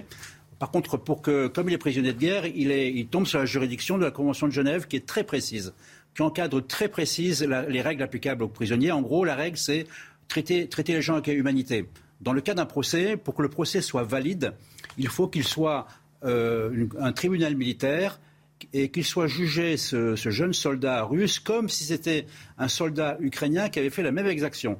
C'est-à-dire qu'il faut qu'il y ait les mêmes procédures, il faut qu'il y ait les mêmes sanctions. Et c'est qu'à cette condition que le jugement sera reconnu valide au niveau international. Ça veut dire qu'il y aura un avocat, euh, éventuellement au comité d'office, il y aura des témoins, il y aura une enquête. Et à la fin du procès, il y aura une, condamnation. Il est jugé pour crime de guerre et pour meurtre avec préméditation. Peut-être dernier point, il y, a, il y a 10 000 enquêtes en cours en ce moment euh, en Ukraine. Il y a 622 suspects identifiés. Si on compare les suspects identifiés avec les prisonniers, il est possible qu'il y ait d'autres cas qui se produisent. Et puis, dernier, dernier point, ça m'étonnerait que la Russie ne fasse pas la même chose avec euh, des prisonniers ukrainiens parce qu'ils ont aussi pas mal de prisonniers ukrainiens entre leurs mains. Merci mon général. À Mariupol, l'évacuation de l'usine Azovstal se poursuit, Chana. Hier, 265 soldats ukrainiens retranchés dans la Syrie se sont rendus et se sont constitués prisonniers. Selon Moscou, 51 d'entre eux sont grièvement blessés et selon Kiev, ces prisonniers seront échangés contre d'autres prisonniers russes. Idrissa Gueye, soutenu par son président, le président du Sénégal, Macky Sall, qui a tweeté hier soir son soutien aux joueurs du PSG qui a refusé de jouer samedi dernier pendant la journée dédiée à la lutte contre les attaques contre les homosexuels. Les joueurs devaient tous porter un maillot avec les couleurs de l'arc-en-ciel. Idrissa Gueye est sénégalais et au Sénégal, l'homosexualité est punie de plusieurs années de prison. Lui n'a pas voulu euh, porter ce, maillot. Regardez ce que dit le président du Sénégal. Je soutiens Idrissa Gueye. Ses convictions religieuses doivent être respectées. Michel Chevalet, je voulais absolument vous avoir ce matin sur le plateau. Merci d'être là. Euh, et je voulais parler avec vous et surtout euh, vous entendre sur ce qui s'est passé au Congrès américain hier. C'est ça qui est nouveau. Hein? Un responsable du ministère de la Défense des États-Unis a dit qu'un nombre croissant d'ovnis, plus précisément de phénomènes non identifiés, UAP. UAP, avaient été signalés depuis 20 ans. Ça veut dire qu'on est entouré d'ovnis dans le ciel? Euh, oui, il se passe beaucoup de choses. Alors, c'est d'abord, vous avez la, notion, avant, on parlait, euh, ça c'est les années 50, mm. euh, c'était les grands médias se sont lancés là-dedans, on voyait des choses, on ne comprenait pas, on cherchait des interprétations, alors on a inventé, comme on ne connaissait pas, on a dit, bah, c'est des extraterrestres, etc. Et, on parlait d'ovnis, objets, objets. Mais maintenant, c'est, on s'oriente vers des UAP, c'est-à-dire des phénomènes aériens non identifiés, phénomènes aériens. Ça regroupe à la fois les phénomènes météo et autres. Voilà, c'est ça. Mais ce qui est nouveau, c'est qu'avant, c'était le Pentagone en juillet 21 qui avait montré des, images, on, va les voir là derrière vous, et notamment assez troublantes prises par la marine américaine, euh, généralement à, Santiago. C'est-à-dire que là, on voit bien, par exemple, cette tache noire, c'est le radar de tir d'un F-18 qui, qui va suivre la, cible. Donc c'est bien, ça fait bien objet, si vous voulez. Ça veut dire que c'est de la matière déjà. Bah, c'est pas un événement, c'est pas un reflet. Enfin, c'est ça, c'est des analyses, on élimine, on élimine les ballons sondes, les corps de fusée, les phénomènes météo, etc. Mm. C'est ça. c'est pas un phénomène météo. c'est très troublant là. Vous allez voir, l'avion va va, va, va, tourner, va évoluer. Regardez, il y en a un, c'est la vitesse à laquelle il se déplace, mais il faut se méfier des vitesses relatives. Et puis là, c'est celui-là aussi qui était très très troublant, c'est-à-dire que le radar de tir, l'acquisition, vous voyez, on est dans le poste de pilotage. Hein, le, général connaît ça et il, reste fixé. Et là, il survole l'eau. C'est euh, généralement ça se passe à Santiago. Donc, c'est ça. Mm. Donc ça, c'était euh, en juillet. Et là, ce qui est nouveau, c'est que c'est le Congrès. Et pourquoi le Congrès fait une audition publique avec les services de renseignement, le contre-espionnage, vous voyez, ça va beaucoup plus loin. Et les militaires, pourquoi Eh bien parce que maintenant, ils disent, attention, avec la recrudescence des drones, qui peuvent créer des troubles, avec de nouveaux engins hypersoniques, vous voyez, il y a beaucoup plus de technologie, on s'est dit, ça peut mettre en péril la sécurité du territoire américain c'est complètement différent. On parle plus d'aliendie, on parle plus d'extraterrestres, d'intelligence artificielle. Non. Maintenant, on est sur des engins militaires la plupart du temps et qui mmh. peuvent donc présenter un risque pour les Américains. Et voilà pourquoi. Donc ils vont entamer une commission, des recherches et mettre des moyens. Alors que là, on récupérait, si vous voulez, mais hors contexte, c'était pas fait scientifiquement. Là, c'est un progrès qui est fait. Général Clermont, euh, ancien pilote de chasse, ah bah euh, qu'est-ce que vous voyez quand vous voyez ces images? Qu'est-ce que vous dites? C'est un phénomène non expliqué, c'est de la matière, c'est euh, un avion, c'est un drone qui d'un service d'un pays étranger qui qui, qui devait pas être là, c'est quoi? Cas, c'est évident qu'il y a des recherches et des développements dans le domaine des armes dans tous les pays avec des choses qui sont un peu surprenantes et qu'on découvre dix ans après. Après, en ce qui me concerne, j'ai surtout euh, regardé des beaux ciels étoilés, euh, des beaux couchers de soleil. Vous n'avez jamais vu de petits hommes verts Mais j'ai jamais vu d'objets comme ça. J'aurais bien aimé. Hein en voir un, mais non, malheureusement non. Enfin, heureusement non, je ne sais oui, pas. mais quand il le voyait, quand il voyait quelque chose d'anormal, c'était le Mersac. Il ne fallait pas en parler parce qu'on passait. Chez les pilotes d'Air France ou chez, enfin, Il y a les pilotes d'Air France, d'autres compagnies. moi, je, bien sûr. Il n'y a, pas de débat sur le sujet. Euh, J'ai jamais vu un débat sur le sujet avec des gens sérieux. Donc, euh, vous dites que ça, oui, que c'est rien. Et que je pense qu'il y a forcément des explications civiques. Je crois que c'était analysé d'ailleurs par les services français. Il y a eu un groupe qui a réfléchi là-dessus, le GEPAN. Mm. Et, il y a 80% des phénomènes qui sont expliqués ou explicables. il n'y a que 20% pour lesquels il y a un doute, mais peut-être qu'on n'a pas encore les, clés d'explication euh, d'un point de vue euh, physique. Merci à, tous les deux, Michel Chevalet, Général Clermont. De nouvelles accusations de défaillance technique euh, contre la marque Tesla d'Elon Musk. On regarde des images impressionnantes, hein. Eh c'était le 4 mai dernier, une Tesla qui fonce à toute vitesse sur un bâtiment de Columbus dans l'État américain de l'Ohio. La voiture entre carrément dans les locaux par la porte d'entrée avant, vous allez le voir, de s'écraser à l'intérieur. Selon les autorités, le conducteur aurait perdu le contrôle de ses freins et roulait à plus de 110 km heure. Le pire a été le crash n'a fait aucune victime. 8h moins le quart. Merci d'être avec nous tout de suite. C'est le point info. Chana Lousteau. La Suède et la Finlande bouclent leur candidature pour entrer dans l'OTAN. Les deux pays les déposeront aujourd'hui au siège de l'Alliance à Bruxelles. Elles devront impérativement être approuvées par les 30 pays membres. La pollution fait 9 millions de morts prématurées dans le monde. C'est le résultat d'une étude publiée aujourd'hui par Lancet. Si la pollution ne tue pas directement, elle est à l'origine de graves maladies du cœur, de cancer ou encore de problèmes respiratoires. Première montée des marches hier soir sur la Croisette. La 75e édition du Festival de Cannes a commencé. Plusieurs stars internationales ont foulé le célèbre tapis rouge. Vous allez voir Eva Longoria ou encore l'acteur américain Forrest Whitaker qui a reçu une palme d'or d'honneur, rien que ça, pour l'ensemble de sa carrière.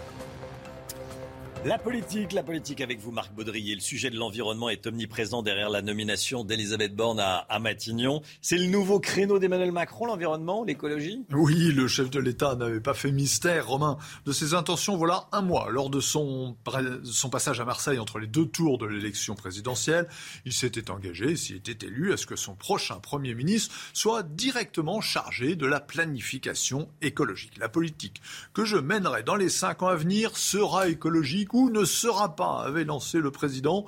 Promesse tenue, Elisabeth Borne est bien chargée officiellement de la planification écologique. C'est une nouveauté, cette charge, ajoutée à la lourde charge de Premier ministre. C'est aussi une curiosité, puisqu'Elisabeth Borne ne sera pas seule en charge du dossier.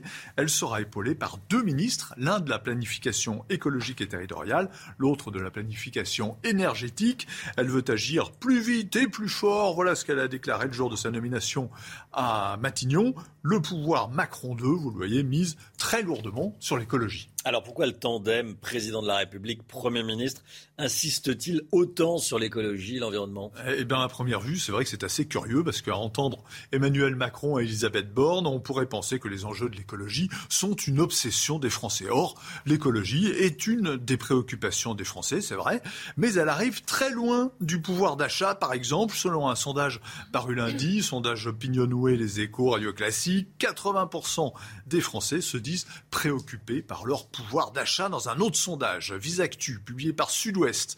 Euh, l'écologie arrivait en cinquième position des préoccupations des Français, très loin encore derrière le pouvoir d'achat. Et si on observe ce sondage grandeur nature, que sont les élections présidentielles, Romain, le résultat est encore plus net puisque le candidat des Verts, Yannick Jadot, vous le savez, n'a pas réussi à passer la barre des 5% des suffrages, un poids marginal dans l'éventail politique. Quelles sont les raisons, Marc, de cette insistance sur l'écologie de la part d'Emmanuel Macron et d'Elisabeth Borne bien, ce sont des raisons purement politiques. Le tout récent sondage des échos est clair. 7 Français sur 10 ne font pas confiance au prochain gouvernement pour les protéger sur le terrain du pouvoir d'achat. Cela n'aura pas échappé évidemment à Emmanuel Macron qui a décidé d'éviter tout simplement ce terrain qui est miné pour lui. Il évite aussi soigneusement un autre terrain, celui de l'insécurité et de l'immigration, où son bilan est désastreux. C'est le terrain de jeu du Rassemblement national pas un mot, pas un bruit sur ces préoccupations des Français de la part du gouvernement. Reste l'écologie. Emmanuel Macron a trouvé là une thématique consensuelle portée peu ou prou par tous les partis. Au passage, il ira gambader dans le potager de la NUPES de Mélenchon, allié des Verts. Le défi, ce sera de positionner le curseur. L'excès d'écologie peut être destructeur pour l'industrie, pour l'agriculture, pour la compétitivité française, à un moment où la France n'a vraiment pas besoin de cela. Marc Baudrier. Merci Marc. On va parler de l'allocation chômage euh, qui a été réformée par Elisabeth Borne quand elle était ministre du Travail. Tiens, ça a été efficace au fait. Euh, Éric de Ritmaten a, enquêté, c'est tout de suite. Éric de Ritmaten, Elisabeth Borne a initié la réforme des allocations chômage en 2021, l'année dernière. Les syndicats lui reprochent d'avoir fait passer cette réforme en force. Éric, question simple, est-ce que ça fonctionne au moins? Eh bien, écoutez, Est-ce que ça produit ses effets? Les chiffres, oui, euh, commencent à, à le montrer. hein. Alors d'abord, il faut préciser qu'on a un an de recul. hein. C'était euh, mars 2021, cette réforme. Vous avez raison de le dire, les règles ont été durcies. Euh, on peut plus alterner aujourd'hui des périodes de, de, de courtes euh, avec euh, le chômage, hein, ou en tout cas, il y a vraiment une forte baisse des indemnités, qui sont plus longues, certes, mais quand même beaucoup plus basses. Les cadres, c'est vrai, on n'en parle pas beaucoup, mais les cadres qui gagnent plus de 4500 euros bruts par mois et qui ont plus de 50 et qui ont euh, moins de 57 ans ont vu leur allocation euh, baisser au bout de 7 mois, c'est quand même moins 30%. Donc c'est vrai, cette, cette euh, réforme avait pour objectif de faire des économies entre 1 milliard et 1 milliard 3. Elle visait aussi à remettre au travail des personnes qui euh, finalement refusaient des jobs parce que trop éloignés du boulot.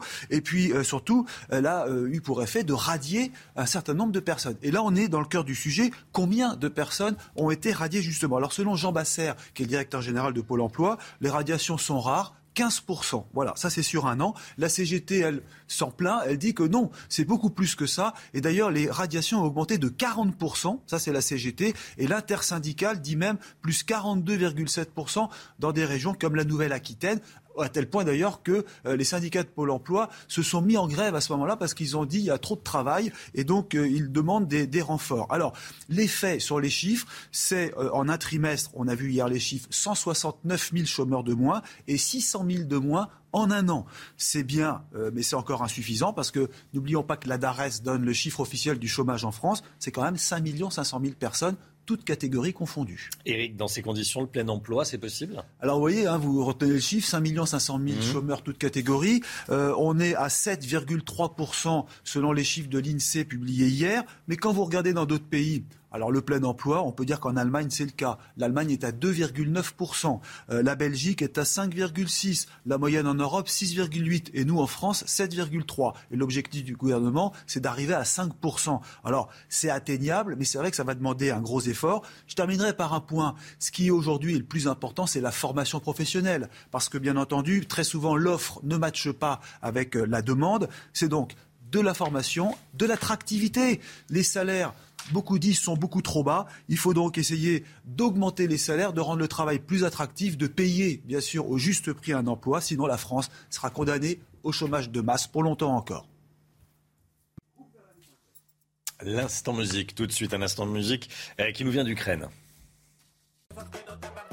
Et on écoute ce matin Stefania de Kalouche Orchestra. C'est avec ce titre que le groupe ukrainien a gagné l'Eurovision le week-end dernier, vous le savez. Et euh, le clip montre l'étendue des dégâts euh, de la guerre. Regardez.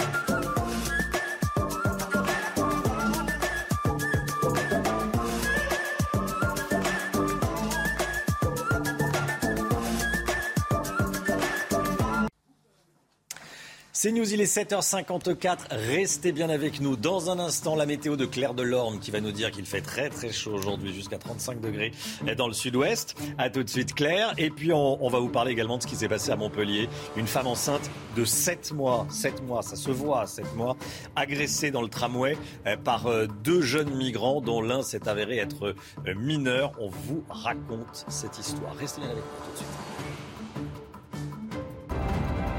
Rendez-vous avec Sonia Mabrouk dans Midi News du lundi au jeudi de midi à 14h. 7h59, le temps, Claire Delorme, vous êtes sur les bords de Seine, il fait déjà très chaud un petit peu partout en France et notamment dans la capitale. Hein. Exactement, il est presque 8 heures et nous avons presque atteint déjà la barre des 20 degrés. Donc c'est pour vous dire comme le mercure il grimpe vite. Donc côté ciel en attendant, eh bien c'est un très beau soleil sur l'ensemble du pays. Tout de même encore quelques nuances qui sont d'ailleurs similaires à la veille, à savoir un petit peu de grisaille d'entrée maritime qui auront tendance à résister au niveau de la Méditerranée, mais après leur dissipation, ça sera un très beau soleil et quelques nuages qui auront tendance là encore à circuler de la Bretagne vers la de france Par contre, dans l'après-midi, eh bien davantage de nuages euh, franchisseront, on va dire, toute la façade atlantique. Ça pourra conduire à localement un petit peu d'instabilité sous forme d'averses orageuses, mais seulement en fin de journée. Donc pour les températures, comme je vous le disais, il fait déjà chaud en matinée, donc déjà euh, presque 20 degrés du côté de Paris. Euh, j'imagine que c'est à peu près la même chose pour euh, le reste de l'Hexagone. Et donc dans l'après-midi, eh bien nous pouvons battre des records mensuels de température, surtout en direction du sud-ouest, plus particulièrement du côté de Toulouse. Et donc ce record, le dernier en tout cas qui pourrait être battu, date du 30 du 30 mai 2001. Donc c'est pour vous dire. Des records également pourraient être battus en direction donc du sud-est entre le Gard et le Vaucluse, plus particulièrement du côté de Montélimar. Cela restera bien évidemment à confirmer dans les prochaines heures. Et donc très vite, un mot sur la tendance. Et eh bien à partir de demain, nous aurons une dégradation orageuse qui concernera surtout une bonne moitié nord du pays. Nous pourrons avoir des orages localement forts, mais cela euh, n'entachera pas du tout, en tout cas cela n'abaissera pas du tout la masse d'air et euh, ne, comment dire, ne rectifiera pas non plus ce problème de sécheresse, comme vous dites, qui est quand même assez grave depuis le début d'année. Et donc, eh bien, euh, cette chaleur va se maintenir au moins jusqu'au week-end, voire pour le début de semaine prochaine, mais ça reste encore à confirmer par Météo France. C'est News, il est 8h. Bienvenue à tous. Merci d'être avec nous à la une ce matin. On va donc avoir très chaud. Aujourd'hui, le dôme de chaleur qui monte en puissance. On va aller à Bordeaux. Dans le sud-ouest, le thermomètre va grimper jusqu'à 35 degrés. Une femme enceinte agressée dans le tram à Montpellier par deux jeunes migrants dont l'un est mineur. Cela pose le problème des mineurs non accompagnés. On va vous raconter ce qui s'est passé. La France a eu toutes les peines du monde à expulser un complice de Mohamed Merah vers l'Algérie avec Marc Baudrier. On verra que cela illustre les difficultés que l'on a à faire appliquer les décisions d'expulsion. A tout de suite, Marc. La guerre en Ukraine et Paris qui promet d'intensifier ses livraisons d'armes à Kiev. Qu'est-ce que cela veut dire? On verra ça avec vous, Général Clermont. A tout de suite, mon général. Et puis Eric de Ritmaten est avec nous. Eric, vous allez nous révéler dans un instant les projets de la Poste qui se développent dans les services à domicile pour contrer le déclin du courrier papier. A tout de suite, Eric. Il va faire très chaud aujourd'hui. Casquette sur la tête, rafraîchissement à prévoir. La métropole de Bordeaux sort un peu en avance ses conseils pour lutter contre la chaleur. Mathilde Moreau. Ils sont à la recherche d'un peu de fraîcheur sur leurs serviettes ou dans l'eau. Avec la hausse des températures, les Bordelais se retrouvent sur cette plage située en plein cœur de la ville. heureusement, on a un petit lac là, c'est calme, c'est bien, on profite là. Il fait beau. ça fait du bien qu'il y ait un peu une plage en plus un peu excentrée et tout. Euh, ouais, non, parce que quand on va à Sainte-Cat et tout et qu'il fait 32 degrés en plein cagnard, ouais, non, ça fait du bien. Car le mercure s'affole ces derniers jours. Le pic de chaleur est attendu aujourd'hui avec près de 35 degrés à l'ombre Près du célèbre miroir d'eau, certains s'inquiètent tout de même de ces fortes températures. Ah, c'est très agréable, mais alors euh, est-ce que c'est une bonne nouvelle On est seulement au mois de mai? C'est peut-être un peu prématuré quoi quand même. Il y a les cultures qui arrivent, il faut peut-être penser aussi un peu à, à nos agriculteurs qui sont là pour nous nourrir. De l'orage est attendu dans la soirée à Bordeaux, ce qui devrait faire chuter les températures dès demain. Une femme de 20 ans, enceinte de 7 mois, frappée par deux migrants. Ça s'est passé dans le tramway de Montpellier. Ça s'est passé le week-end dernier dans le quartier des Tonnelles. La jeune femme enceinte tentait de mettre fin à l'agression de trois adolescentes quand les deux jeunes hommes se sont retournés contre elle et l'ont frappée, Chana. Le fait qu'elle soit enceinte ne les a pas arrêtés. L'un de ces deux individus violents est un mineur isolé. L'un dit être né au Maroc, l'autre en Algérie. Vincent Fandège. Il est aux alentours de 22h40 samedi dans le quartier des Tonnelles à Montpellier. Une femme de 20 ans, enceinte de 7 mois, est frappée par deux hommes alors qu'elle venait en aide à des adolescentes agressées à la sortie du tramway. Un geste citoyen de cette maman enceinte de 7 mois qui, essaye de défendre ses, trois gamines. Et là, un déchaînement de violence, mais euh, infernal, quoi. Ça ne s'arrête pas. Le second qui vient prêter main forte à, l'agresseur principal et qui essaye d'arracher un bijou à, cette maman. Non, là, c'est tout juste, c'est tout juste improbable, mais totalement banal. Le compagnon de la future maman arrive presque immédiatement, mais il est lui aussi frappé. Les forces de l'ordre interviennent rapidement et interpellent les deux agresseurs. Ces individus se faisaient passer pour des mineurs non accompagnés. Il s'est avéré que ben, pour l'un des deux, c'était faux. Les accords ne permettent pas d'expulser ces, jeunes, ces, jeunes hommes en, la matière. Et non, on est plutôt sur de l'éducatif suivi par euh, l'aide sociale à l'enfance sur les départements respectifs. La jeune femme s'est vue octroyer plus de huit jours d'ITT. Les deux hommes ont été placés en détention provisoire. Cette histoire que je voulais vous raconter ce matin, qui est à lire dans l'opinion. Je la trouve signifiante. Elle dit quelque chose. Vous allez comprendre. Feta Malki a été condamné pour avoir fourni un pistolet mitrailleur et un gilet pare-balles au terroriste islamiste Mohamed Merah. En novembre dernier, Feta Malki a été interpellé. Pourquoi? Parce qu'il ne respectait pas son contrôle judiciaire. Il était sous le coup d'une procédure d'expulsion vers son pays, l'Algérie. Malgré ce pédigré, entre guillemets, la France a dû faire des pieds et des mains pour réussir à le renvoyer. Pourquoi? Parce que l'Algérie ne voulait pas le récupérer. Jean Castex en avait fait un sujet personnel. Euh, on peut le lire toujours dans, dans l'opinion ce matin. L'ex-premier ministre a fini par réussir à obtenir gain de cause une quinzaine de jours avant de quitter Matignon. Donc il y a une quinzaine de jours. Marc Baudrier, c'est une nouvelle preuve des difficultés de la France à, pratiquer des expulsions. Oui, c'est un cas emblématique, hein, un arbre qui cache la forêt de l'impuissance française à renvoyer ses, à raccompagner ces immigrés illégaux vers leur pays d'origine. Alors ces pays d'origine, ce sont les pays du Maghreb, euh, essentiellement l'Algérie, la Tunisie, le Maroc. Et euh, pourquoi est-ce qu'ils ont du mal à les renvoyer Eh, bien, bah, repartir parce que euh, tout simplement ces pays d'origine refusent de euh, octroyer des laissés-passer consulaires. C'est une pièce administrative qui permet à la France de renvoyer donc euh, ces immigrés indésirables qui ont fait l'objet d'une OQTF, d'une obligation à quitter le territoire français. Alors, il y en a 62 000 par an qui sont prononcés des OQTF. Il y en a 3 500 qui sont exécutés, 5,6% C'est très très peu. Macron a essayé euh, de bouger tout ça. Euh, pour l'instant, ce n'est pas un franc succès. Merci beaucoup, Marc. Et voilà euh, le nombre de mineurs non accompagnés pris en charge. Mais ça, c'est une autre information. La France, la France va intensifier ses livraisons d'armes à l'Ukraine. C'est la promesse faite par Emmanuel Macron hier à Volodymyr Zelensky. Général Clermont, on a besoin de, vos, de votre expertise. Quand on parle d'intensification de nos livraisons d'armes, de quoi parle-t-on exactement? Vraisemblablement, ça veut dire euh, plus d'armes et d'armes plus puissantes que ce qu'on a livré jusqu'à présent. Euh, cette déclaration a été faite dans le contexte d'un entretien entre les deux présidents euh, qui visait quand même à réchauffer un peu l'atmosphère qui avait été un petit peu mise en difficulté et donc qui rappelle que la France est derrière l'Ukraine et dans tous les domaines. La France est en tête dans la, dans la fourniture d'aide humanitaire. Elle est un peu moins bien classée dans la fourniture de matériel militaire. On sait qu'il a été annoncé qu'on avait donné pour 100 millions d'euros d'armement des missiles anti-chars, euh, des missiles d'interception des avions, et puis surtout les 12, les 12 canons César, qui sont quand même euh, des pièces importantes pour cette guerre. Je pense que dans, euh, dans l'armement qui va être fourni, il y aura probablement des canons César, parce qu'actuellement, c'est vraiment une guerre d'usure, une guerre d'artillerie, et que l'Ukraine a besoin de ces canons. Alors maintenant, la conséquence, évidemment, de donner des armes aux Ukrainiens, c'est qu'on va les prélever sur les, sur les armées françaises. Et on sait très bien que les armées françaises sont sans doute les meilleures en Europe, euh, mais en ce qui concerne leur épaisseur stratégique, leur capacité en nombre de matériel de munitions, elles sont quand même en difficulté. Donc il sera important que ces matériels soient remboursés le plus vite possible aux armées françaises. Merci mon général. Et puis euh, retenez bien ce nom, Vadim Chichimarine, 21 ans, originaire de Sibérie. Il pourrait être le premier soldat russe condamné pour crime de guerre, Chana. Hein. Il va être jugé à partir d'aujourd'hui à Kiev pour avoir tué un civil de 62 ans au début du conflit. Vadim Chichimarine risque la prison à perpétuité.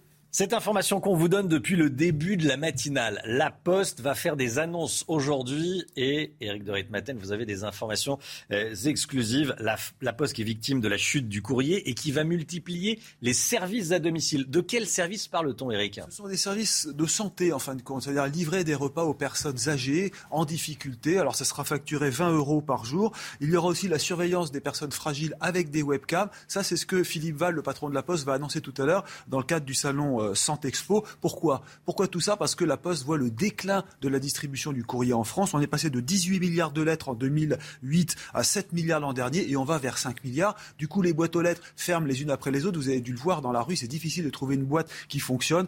Euh, c'est pas compliqué. Il y avait 123 000 boîtes aux lettres en 2013. Il y en a plus que 90 euh, 000 aujourd'hui et ça va encore chuter. Que vont devenir ces boîtes aux lettres? Eh bien, soit des pièces de collection, soit elles entreront au musée. En tout cas, ça ressemble un peu aux cabines téléphoniques, vous savez, qu'on finit par disparaître parce que les portables se développaient. La Poste doit compenser, doit occuper, si l'on peut dire, ses facteurs, d'où ses services à domicile qui vont doubler d'ici à 2030. Éric de Ritmaten. Merci Éric. 8h09, restez bien avec nous sur CNews. Dans un instant, Laurence Ferrari reçoit Linda Kebab, déléguée nationale unité SGP. Linda Kebab, policière. À tout de suite. Rendez-vous avec Pascal Pro dans l'heure des pros, du lundi au vendredi de 9h à 10h30. C'est News 8h15, bienvenue à tous. Laurence Ferrari, vous recevez ce matin Linda Kebab, déléguée nationale du syndicat Unité SGP. Linda Kebab, policière bien sûr. Mais tout de suite, euh, avant votre interview, c'est le rappel des titres, le point info avec Chana Lousteau.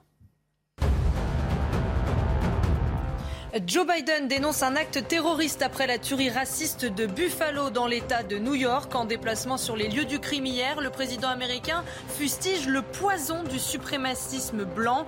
Dix personnes afro-américaines ont été tuées dans cette fusillade. La reine Elisabeth II inaugure sa ligne de métro à Londres baptisée Elizabeth Line. Elle reliera les périphéries est et ouest de la capitale à partir du 24 mai. Malgré quelques soucis de santé, la reine d'Angleterre est apparue souriante. Une nouvelle apparition qui rassure les Anglais à l'approche des célébrations de ses 70 ans de règne. De plus en plus d'ovnis dans l'espace, c'est le constat du Congrès américain qui tenait une audition publique hier. Le nombre de phénomènes aériens non identifiés augmente depuis 20 ans. Si le renseignement américain ne va pas jusqu'à dire qu'une vie extraterrestre existe, il n'exclut pas cette hypothèse pour autant. Laurence Ferrari, Linda Kebab est votre invitée ce matin. Bonjour Linda Kebab. Bienvenue dans la matinale de CNews. Euh, le prochain ministre de l'Intérieur sera nommé dans les heures, les jours qui viennent. Qu'attendez-vous de lui? Écoutez, euh, ce qu'on attend de lui, c'est la continuité de l'action euh, qui a été entamée sur le mandat précédent. Je suis pas de boule de cristal, mais on peut raisonnablement penser que M. Darmanin va être reconduit. Difficile de croire a quelques semaines, quelques jours des législatives, euh, il va aller une cartouche et épuiser dans un vivier assez restreint de potentiels ministres de l'Intérieur. Et donc, je pense aujourd'hui que ce sera encore M. Darmanin qui sera reconduit probablement avec les conseillers et membres du cabinet euh, qu'on connaît déjà. C'est-à-dire qu'ils connaissent parfaitement les dossiers Oui, ils connaissent parfaitement le dossier. Et c'est vrai que la condition sine qua non pour nous, en tout cas quand on avait évoqué la question du Beauvau de la sécurité euh, euh, et de la LOPMI et du protocole que nous avons signé concernant les, les, la carrière des policiers il y a quelques semaines, il avait été pour nous évident que quel que soit le gouvernement ou le président est réélu ou élu, il fallait absolument une continuité permanente de, de, de ce projet-là. Donc, euh, pour nous, c'est euh, évidemment la continuité de la LOPMI, la continuité du, enfin, la mise en la application LOPMI, du protocole. La orientation et de la programmation. Oui, du ministère de l'Intérieur et euh, le protocole qu'on a signé il y a quelques semaines. Donc, ça apparaît évident que ce sera probablement Monsieur, enfin, très très probablement Monsieur Darmanin, première chose.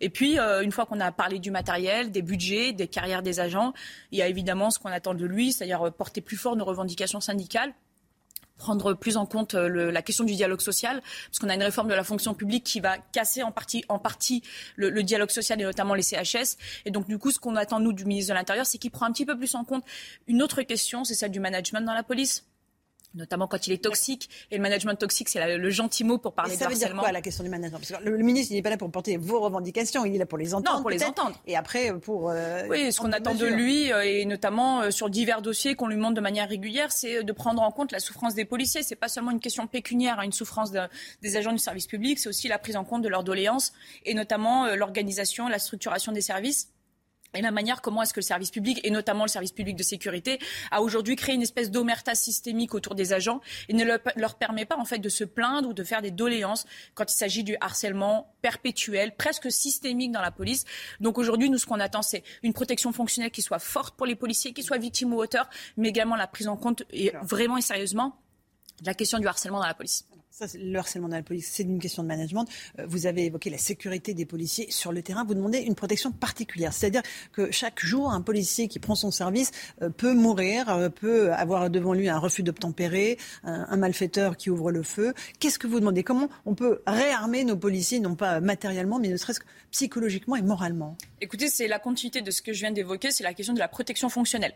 C'est-à-dire que l'employeur État doit à ses agents une protection dès lors qu'ils sont victimes d'une agression, quelle qu'elle soit, ou mis en cause. Sauf qu'aujourd'hui, on a une situation assez perpétuelle et permanente où les policiers sont engagés dans des négociations de marchands de tapis avec leur administration pour prendre en compte les honoraires d'avocats, les honoraires médicaux, la prise en charge sociale, la prise en charge psychologique des agents et des familles lorsqu'il y a des répercussions sur les familles. Et en fait, la protection fonctionnelle de la police, qui doit être en réalité hyper appliquée, particulièrement dans la police, parce que nous sommes des fonctionnaires un petit peu différents des autres, eh bien en réalité, elle est quasiment inexistante. Donc c'est un des dossiers phares aujourd'hui de l'unité SGP pour les quatre prochaines années. Et nous espérons vraiment que de ce côté-là, le ministre de l'Intérieur nous entende et permette de mettre en place en fait un système nouveau, une restructuration dans les services et notamment au sein du secrétariat général et sa déclinaison dans les régions, de manière à ce que les policiers aient un véritable interlocuteur au sein de l'administration. Je vais vous citer une phrase de, de Pierre Jox de 1981 que je trouve assez intéressante. Autant il est relativement facile avec un bon budget de moderniser le matériel, autant il est aléatoire de remobiliser un personnel trop longtemps désabusé ou, découragé. La République risquait une rupture complète avec sa police, le dévouement ne suffisait plus, la démoralisation prenait le pas et commençait à l'emporter sur la qualité du service public.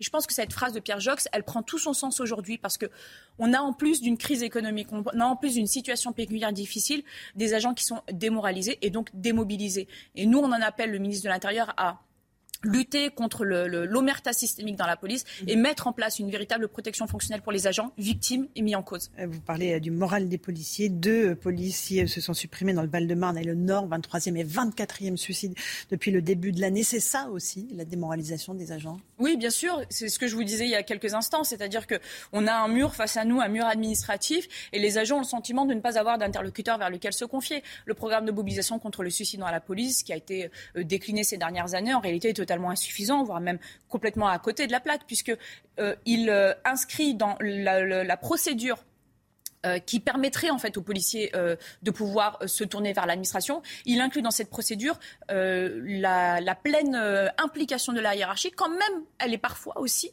responsable d'une souffrance des policiers. Et en réalité, ce qu'il faudrait aujourd'hui, c'est de pouvoir sortir en fait du joug hiérarchique les agents qui sont en souffrance et leur permettre de s'exprimer à l'extérieur, ce qu'aujourd'hui ils ne peuvent pas faire. Ah, vous parlez du management, mais il y a aussi la violence dans la rue à laquelle les policiers doivent faire face tous les jours. Est-ce que ça veut dire que tous les matins, ils vont travailler la boule au ventre, ils se disent je peux ne pas rentrer chez moi ce soir, ça continue, c'est de pire en pire Oui, bien sûr. Vous savez, les policiers sont les fonctionnaires les plus euh, justicialisables, on va dire, entre guillemets, euh, dans, la fonction publique. Et, donc, du coup, tous les jours, hein, les policiers ont conscience que quand ils prennent leur service, ils peuvent être victimes ou mis en cause. Et donc, dans ce cas-là, euh, ils savent très bien que ça peut aller parfois jusqu'au drame, en ayant conscience que ça peut avoir aussi des répercussions sur leur famille, sur leurs enfants. Et évidemment que ça joue un petit peu dans la démobilisation et l'inquiétude des policiers. En réalité, le, sujet qui nous intéresse aujourd'hui, c'est comment remobiliser, comment philosophiquement réarmer les policiers, comment redonner du sens à leur métier. Et ça, c'est une grosse mission, en fait, qui n'est pas une question de budget, c'est une question de courage politique. Et c'est aussi la raison pour laquelle aujourd'hui le ministre de l'Intérieur, qui bénéficie de cinq années supplémentaires, on parle quand même de deux quinquennats, hein. donc on ne peut pas aujourd'hui dire qu'en 2027 on ne peut pas avoir de résultats, on parle de deux quinquennats. Et donc je pense que la vraie mission aujourd'hui du président de la République et du ministre de l'Intérieur, c'est de faire en sorte que les policiers, qui sont confrontés à une société de plus en plus violente, de plus en plus agressive, de plus en plus défiante à l'égard des autorités, et je dis bien des autorités, pas seulement de la police, mais également de l'enseignant, de l'élu, etc., eh bien, et la conviction en 2027, et on leur laisse en fait un champ, euh, un champ assez large quand même, de, se dire qu'aujourd'hui leur, leur métier a du sens et surtout, surtout qu'ils sont protégés par leur employeur. Absolument. Euh, est-ce que vous avez des nouvelles de votre collègue qui a été mis en examen pour homicide volontaire après avoir ouvert le feu sur le pont Neuf le soir du second tour de l'élection euh, face à une voiture qui faisait un refus d'obtempérer On se rappelle du bilan, deux morts et un blessé grave. Oui, cette triste affaire, ce drame qui euh, a malheureusement été très récupéré politiquement, dramatiquement, honteusement récupéré par euh, des politiques, euh, laissant croire que la police serait dotée d'assassins en puissance. Je rappelle juste qu'on a un collègue aujourd'hui qui a très légitimement pensé, et je pense qu'il faut aussi parfois entendre la parole des policiers qui sont sur le terrain et confrontés à la violence pensait pouvoir sauver la vie de, sa collègue qui était traînée, pouvoir sauver la sienne également.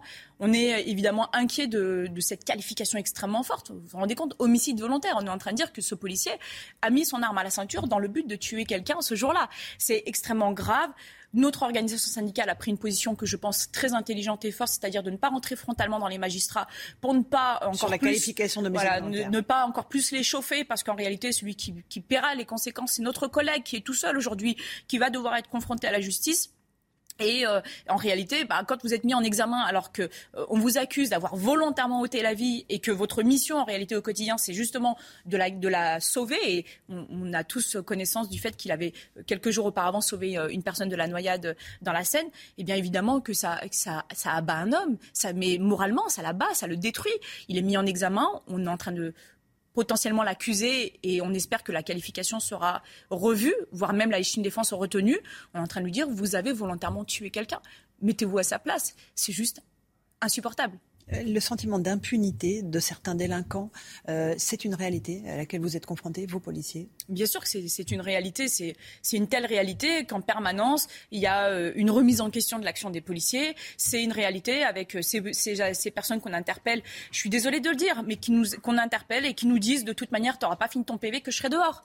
Parce qu'on a une justice qui est pauvre, qui n'a pas de moyens. On a une politique pénale qui n'est pas à la hauteur. On a des circulaires ministériels de la part des gardes des Sceaux qui ne sont pas à la hauteur des enjeux. Et on a aujourd'hui des délinquants qui sont convaincus, qui sont libres de faire ce qu'ils veulent. Et preuve en est, vous savez, on parle là de l'affaire du Pont-Neuf. Il y a quelques jours après, il y a une autre affaire qui a été médiatiquement portée, mais qui en réalité euh, n'est que l'illustration de ce qui se passe très régulièrement. C'est euh, ce jeune homme, fils d'un grand chef, qui a été euh, mortellement percuté par une personne qui venait de voler une voiture. Si ça, c'est pas du sentiment d'impunité, c'est une personne qui devait être en prison, qui ne l'était pas, qui a volé une voiture et qui s'est permis d'aller percuter des personnes, se sentant tout puissant. Si ça, c'est pas du sentiment d'impunité. Et c'est ça, en réalité, le vrai problème. C'est comment est-ce qu'on fait pour sauvegarder la vie des personnes au quotidien c'est comment on fait pour maintenir l'équilibre dans notre société. C'est comment on fait dans un état de droit pour permettre à la justice de s'exprimer et de se réaliser pleinement. Et c'est comment faire en sorte que les délinquants et les criminels qui mettent en danger notre société soient mis euh, hors d'état de nuire. J'aimerais avoir votre réaction sur Tahabouaf, celui que vous avez fait condamner en première instance, car il vous avait traité à l'époque d'arabe de service, entre guillemets. Il n'a finalement pas été investi par la France insoumise à Vénissieux. De graves accusations de violence et d'agression sexuelle pèsent sur lui, ont été révélées dans le comité de suivi euh, contre les violences sexuelles de la France insoumise. Quel est votre sentiment après le fait qu'il n'ait pas été investi et sur la révélation de ces agressions sexuelles? Est-ce que vous en aviez connaissance? Bah, malheureusement, enfin, je, vous dirais comme ça, en faisant semblant de ne pas savoir que ça m'étonne pas qu'il soit pas investi, c'est le sens de l'histoire. Enfin, on a affaire à quelqu'un qui est fondamentalement raciste, qui est identitaire, qui ne vaut pas mieux que ceux qui sont d'un autre bord extrémiste, qui euh, se prend pour un Ali Lapointe dans les rues de la Casbah dans les rues de la Casbah d'Alger en 61, alors qu'en réalité c'est un Français qui prend son vélib tous les jours à Ménilmontant et qui en réalité a les mêmes droits euh, que n'importe quel citoyen français et qui s'est euh, pris un petit peu pour un super-héros des quartiers et de la lutte antiraciste, alors que c'est juste un rageux anti-police. Les, euh, je, vais être très sincère avec vous, Madame Ferrari.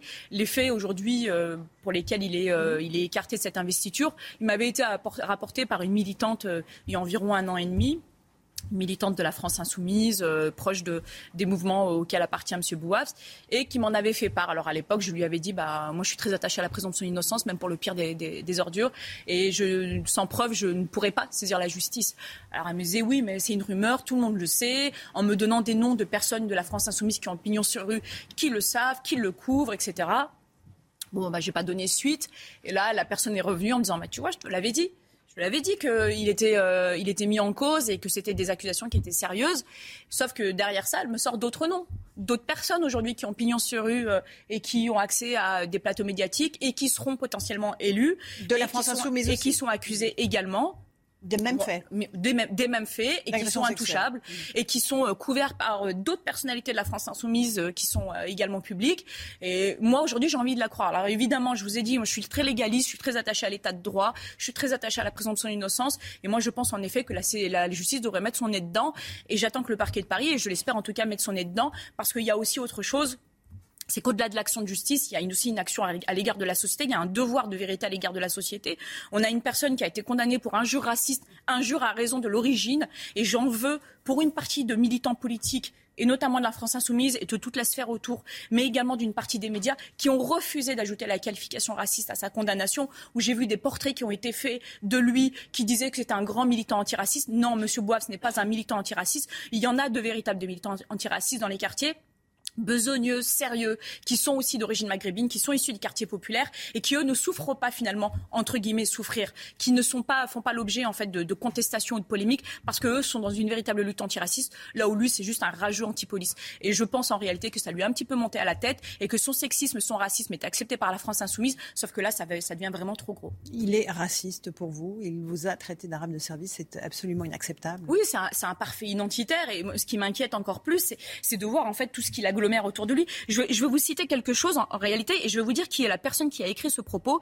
Derrière une condamnation, il y a des réalités diverses et un système judiciaire perméable au rapport de domination et qui peut être instrumentalisé évidemment que chacun fait la différence entre un militant antiraciste arabe qui dit arabe de service pour qualifier une militante fascistoïde qui, entre autres joyeusetés, a appelé à tirer à balles réelles sur les jeunes dans les quartiers. Ceci dit, la fin de la phrase est une pure diffamation. J'ai jamais appelé à tirer à balles réelles, mais il semblerait qu'on me confonde pour une, enfin, on me confond avec une autre personne euh, publique d'origine maghrébine, et il semblerait que pour certains, tous les Arabes se ressemblent. Cette, euh, ce propos-là, il a été écrit par une juge, pas par un militant anonyme par une juge qui remet en question la décision de justice de ses confrères. Mais ce n'est pas le fait en qu'elle soit juge qui est gravissime. C'est le fait même qu'elle insiste sur le fait que, euh, en effet, euh, je serai une militante fascistoïde, que je méritais l'injure raciste et qu'elle remet en question la, parole, la, décision de justice de ses confrères. C'est une euh, militante du syndicat de la magistrature. Moi, je serais très intéressée de savoir comment les magistrats, aujourd'hui, acceptent l'idée que le syndicat de la magistrature, qui fait 25% aujourd'hui auprès des magistrats, puissent avoir ce type de propos et remettre en question des décisions de justice, même quand parfois ce sont leurs adhérents. Et ce que vous dites est grave sur le fonctionnement de la France insoumise. Vous dites que, en gros, il y a une immense hypocrisie, qu'il y a une omerta, que les militants se couvrent les uns les autres et qu'il y a un système d'agression euh, sexuelle systémique qui est en place? Bah, systémique, je ne sais pas, mais en tout cas, ce qui semble bien systémique, c'est la mise en place de ce comité où on, dit aux victimes, surtout, vous déposez pas plainte, ou en tout cas, on leur dit, vous prenez votre temps. Là où il y a quelques années, quand ça concerne d'autres personnes, il faut impérativement que la justice soit informée des faits. Et là, bizarrement, il faut plus que ce soit le cas. Donc oui, on pourrait penser que c'est systémique, puisque de toute manière, c'est organisé et structuré de manière à ce que ça ne sorte pas. Et sans euh, la révélation de Mediapart, eh bien aujourd'hui, on n'en saurait rien. Les victimes disent euh, ne pas vouloir euh, alimenter la machine médiatique, donc ne pas vouloir porter plainte. Est-ce qu'elles ont peur? Bah, peur, je ne sais pas, mais je pense qu'en fait, on a bourré le crâne de personnes en leur disant que vous savez, c'est un peu ce paternalisme, cette infantilisation des indigènes au début du XXe siècle, quand une partie de la gauche française disait Ah non, on va éviter aux indigènes, en Algérie notamment, d'aller à l'école, parce que vous comprenez, leurs capacités cognitives sont un peu limitées. Alors les pauvres, on ne va pas les mettre mal à l'aise et les envoyer à l'école aux côtés de leurs concitoyens français. Bah, en fait, c'est exactement le même schéma en réalité. C'est-à-dire qu'on est en train de dire qu'au motif qu'un de leurs membres euh, serait d'origine maghrébine, quand bien même il est français, il est d'abord français, j'ai envie de dire, eh bien, on ne le met pas face à ses responsabilités. C'était pas le sens de la marche des de 83. Le sens de cette marche, à la c'était même droit, même devoir. Même devoir, même droit. Et donc, du coup, à partir du moment où quelqu'un se rend coupable de potentiels crimes sexuels, il doit, être, il doit être traduit devant la justice. Il doit bénéficier des mêmes droits que ses concitoyens, mais également des mêmes devoirs, et notamment face à la justice. Tabouaf a fait appel de la condamnation en première instance euh, concernant l'injure raciste euh, qu'il euh, vous a adressée. Vous espérez que la justice confirme la première J'en ai l'intime conviction, puisque de toute manière, et il suffit d'entendre les, mots euh, prononcés par le procureur à l'époque euh, lorsqu'il a plaidé, euh, où il a clairement signifié, par des éléments très objectifs et factuels, indépendamment des mensonges et des calomnies de Tahabouaf depuis des mois qui laissent croire que c'est un, un propos politique, alors ce n'était pas du tout le cas, que c'était fondamentalement raciste, assignant euh, c'était un, propos de dominant, c'était un problème, un problème identitaire, c'était une, assignation identitaire. Et moi, j'ai l'intime conviction que le 15 septembre, puisque c'est le 15 septembre que nous passerons à nouveau au tribunal, il faudra que la France insoumise pense à lui donner un billet d'absence pour ce jour-là. Eh bien, je pense et j'en suis certaine que l'État de droit va encore s'exprimer et le condamner à nouveau. Merci beaucoup, Linda Kebab, d'être venue ce matin sur le plateau de la matinale de CNews. À vous, Romain Desarmes, pour la suite. C'est News, il est 8h34. Merci à vous Laurence Ferrari à votre invité Linda Kebab. On accueille le docteur Brigitte Millot, la santé dans un instant. Bonjour Brigitte. Mais tout d'abord le journal avec à la une le désarroi des voisins d'un campement de Rome à Argenteuil dans le Val d'Oise. Ils subissent des incivilités. Reportage à suivre. Les urgences à Bordeaux obligées de filtrer l'accès la nuit. Pour s'y rendre, il faut que ce soit une véritable urgence médicale. Vous allez voir. Le dôme de chaleur et ses conséquences pour les agriculteurs. Nous nous sommes euh, rendus chez deux éleveurs laitiers bio en Vendée. Reportage dans un instant. Le premier procès pour crime de guerre en Ukraine, il va se tenir aujourd'hui à Kiev. L'accusé est un jeune militaire russe de 21 ans. Le général Clermont est avec nous. Et puis de plus en plus d'ovnis, d'événements non identifiés détectés dans le ciel aux États-Unis. De quoi parle-t-on exactement? Je vous poserai la question. Michel Chevalet. A tout de suite, Michel. Ils vivent l'enfer depuis qu'un campement de Rome s'est installé à côté de chez eux. Ça se passe à Argenteuil, dans le Val d'Oise. Nos équipes ont pu recueillir le témoignage d'une riveraine, Chana. Hein. Elle nous raconte son quotidien entre nuisances sonores et odorantes, saleté et insécurité. Reportage signé Alexandre Distel, Thibault Marcheteau, Laura Lestal et le récit de Vincent Fandège. Depuis un mois, voici la vue qu'ont certains habitants de ce quartier d'Argenteuil. Un campement de Rome s'est installé sous leurs fenêtres. Ils ont commencé à s'installer euh, sans gêne, à commencer à mettre leurs camions, leurs voitures, ce qu'il y a des plus euh, aux citoyens. Et maintenant, il faudrait peut-être ne plus dire l'avenue du Château, mais avenue du Bidonville. Je pense que ça sonnerait mieux. Depuis leur arrivée, le quotidien de Dominique et de ce quartier est chamboulé. Moi j'en ai marre, je me lève le matin là, ça va être du bruit, ça va être des cris, de la musique à fond. Et ben là on est parti jusqu'à minuit et demi à peu près. Même quand on leur dit d'arrêter de faire du bruit ou quoi que ce soit, ils continuent. Ils, font ce qu'ils veulent. Ça c'est l'épreuve de dépôt, tous les lettres que j'ai écrites. Dominique assure avoir envoyé plusieurs courriers, notamment à son bailleur. Installée dans un logement social, elle demande un relogement. L'habitante de ce quartier, guérie de deux cancers et qui a survécu à un arrêt cardiaque en décembre, nous affirme ne pas avoir eu de réponse. Le bailleur, lui, assure aux Parisiens avoir déposé plainte et n'a pas donné suite à nos sollicitations. Dans le quartier, la présence de ce campement est sur toutes les lèvres. Entre les odeurs, les bruits, ils sont incrustés comme chez eux. Je suis né ici, je peux vous dire que ça n'a plus rien à voir. Il n'y a aucun respect. On est un petit peu sur, sur la crainte, quoi. Même quand on sort, on n'est pas rassuré, quoi. Des pétitions ont été faites. Les riverains attendent désormais une réaction des pouvoirs publics. Cette information qui vous fait beaucoup réagir ce matin, je le sais, une femme de 20 ans, enceinte de 7 mois, frappée par deux migrants dans le tramway de Montpellier. Ça s'est passé le week-end dernier dans le quartier des Tonnelles. La jeune femme tentait de mettre fin à l'agression de trois adolescentes quand les deux jeunes hommes se sont retournés contre elle et l'ont frappée, Chana. Hein. Et le fait qu'elle soit enceinte ne les a pas arrêtés. L'un de ces deux individus violents est un mineur isolé. L'un dit être né au Maroc, l'autre en Algérie. Pour Mathieu Vallet euh, du syndicat indépendant des commissaires de police, il était avec nous dans le journal de 7 heures. Ces mineurs non accompagnés n'ont pas peur de commettre des infractions car ils pensent qu'ils ne seront pas punis. Écoutez. Ces mineurs non accompagnés, en fait, comme ils n'ont pas de moyens d'existence, comme ils sont rentrés illégalement et comme ils savent qu'ils ne sont pas expulsables, et en plus, ils ont envie de se faire de l'argent facile, eh ben, ils se permettent toutes les infractions et tous les excès. Et derrière, on voit bien souvent que malheureusement, euh, soit par manque de place de prison, soit parfois par certaines décisions qui ne sont pas à la hauteur des agressions que peuvent subir nos concitoyens, eh ben, soit ils sont relâchés, soit ils sont mis en centre éducatif fermé. Enfin, je vois pas trop à ce que. Alors, le centre éducatif, l'un des deux euh, est mis en centre éducatif fermé. C'est vraiment fermé? Non, mais ça sert à rien. Les centres ah. éducatifs fermés ne servent à rien. Pourquoi? Bah parce qu'en fait, on met des gens dans des structures dans lesquelles ils peuvent s'échapper facilement, ou en fait, on leur explique que c'est pas bien d'agresser une femme enceinte, ou c'est pas bien d'agresser des policiers. Enfin, s'ils n'ont pas compris ça, en réalité, d'abord, non seulement en plus, quand on rentre illégalement dans un pays, qu'on respecte pas les lois du pays où on va, j'estime qu'on n'a pas y rester. Et en plus, euh, souvent, c'est d'où ils viennent. Malheureusement, ils viennent majoritairement des pays du nord du Maghreb, l'Algérie, le, Maroc et la Tunisie. Donc, il faut qu'on ait des accords cadres avec ces pays, parce qu'aujourd'hui, ils se sentent dans un puissant sentiment d'impunité qui, euh, qui, en réalité, fait de plus en plus de victimes. Donc, au lieu d'avoir des centres éducatifs fermés, je ne comprends pas qu'on n'augmente pas les places en établissement pénitentiaire pour mineurs. C'est des prisons dédiées pour les mineurs où on ne les mélange pas, où ils ont un enseignement. On ne les mélange pas avec les adultes. bien sûr.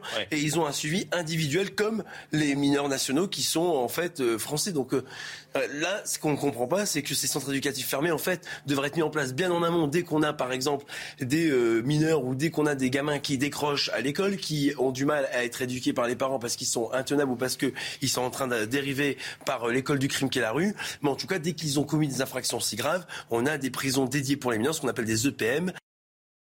Voilà, Mathieu Vallet qui était en direct avec nous à 7 heure. Il va faire chaud aujourd'hui, voire même très chaud, jusqu'à 35 degrés dans le sud-ouest, jusqu'à 35 degrés autour de euh, Bordeaux, où ça ne devrait pas durer. Il y aura des orages cet après-midi. Euh, la sécheresse, la sécheresse, elle se fait ressentir sur la production française de lait. L'herbe ne pousse plus. Et les agriculteurs doivent réagir. Ils doivent donc euh, acheter plus de fourrage pour nourrir leurs bêtes, Chana. Hein. Et pour s'en sortir et rentrer dans ses coûts, un élevage vendéen a dû se séparer de trois vaches. Reportage dans cet élevage signé Michael Chailloux. 28 degrés, un vent d'est très sec et pas une goutte de pluie depuis plus d'un mois. Les 70 vaches laitières de cette exploitation bio de Vendée font leur dernier tour de champ car ici l'herbe ne pousse plus du fait de la sécheresse. Bah là, on a quelques autres prairies où il y a de l'herbe, mais là, d'ici euh, la semaine prochaine, c'est clair qu'il va falloir qu'on commence à taper dans les stocks de l'hiver euh, pour donner à manger aux vaches. On va peut-être euh, devoir acheter quand même un petit peu de fourrage, mais bon, pas, pas des quantités non plus phénoménales.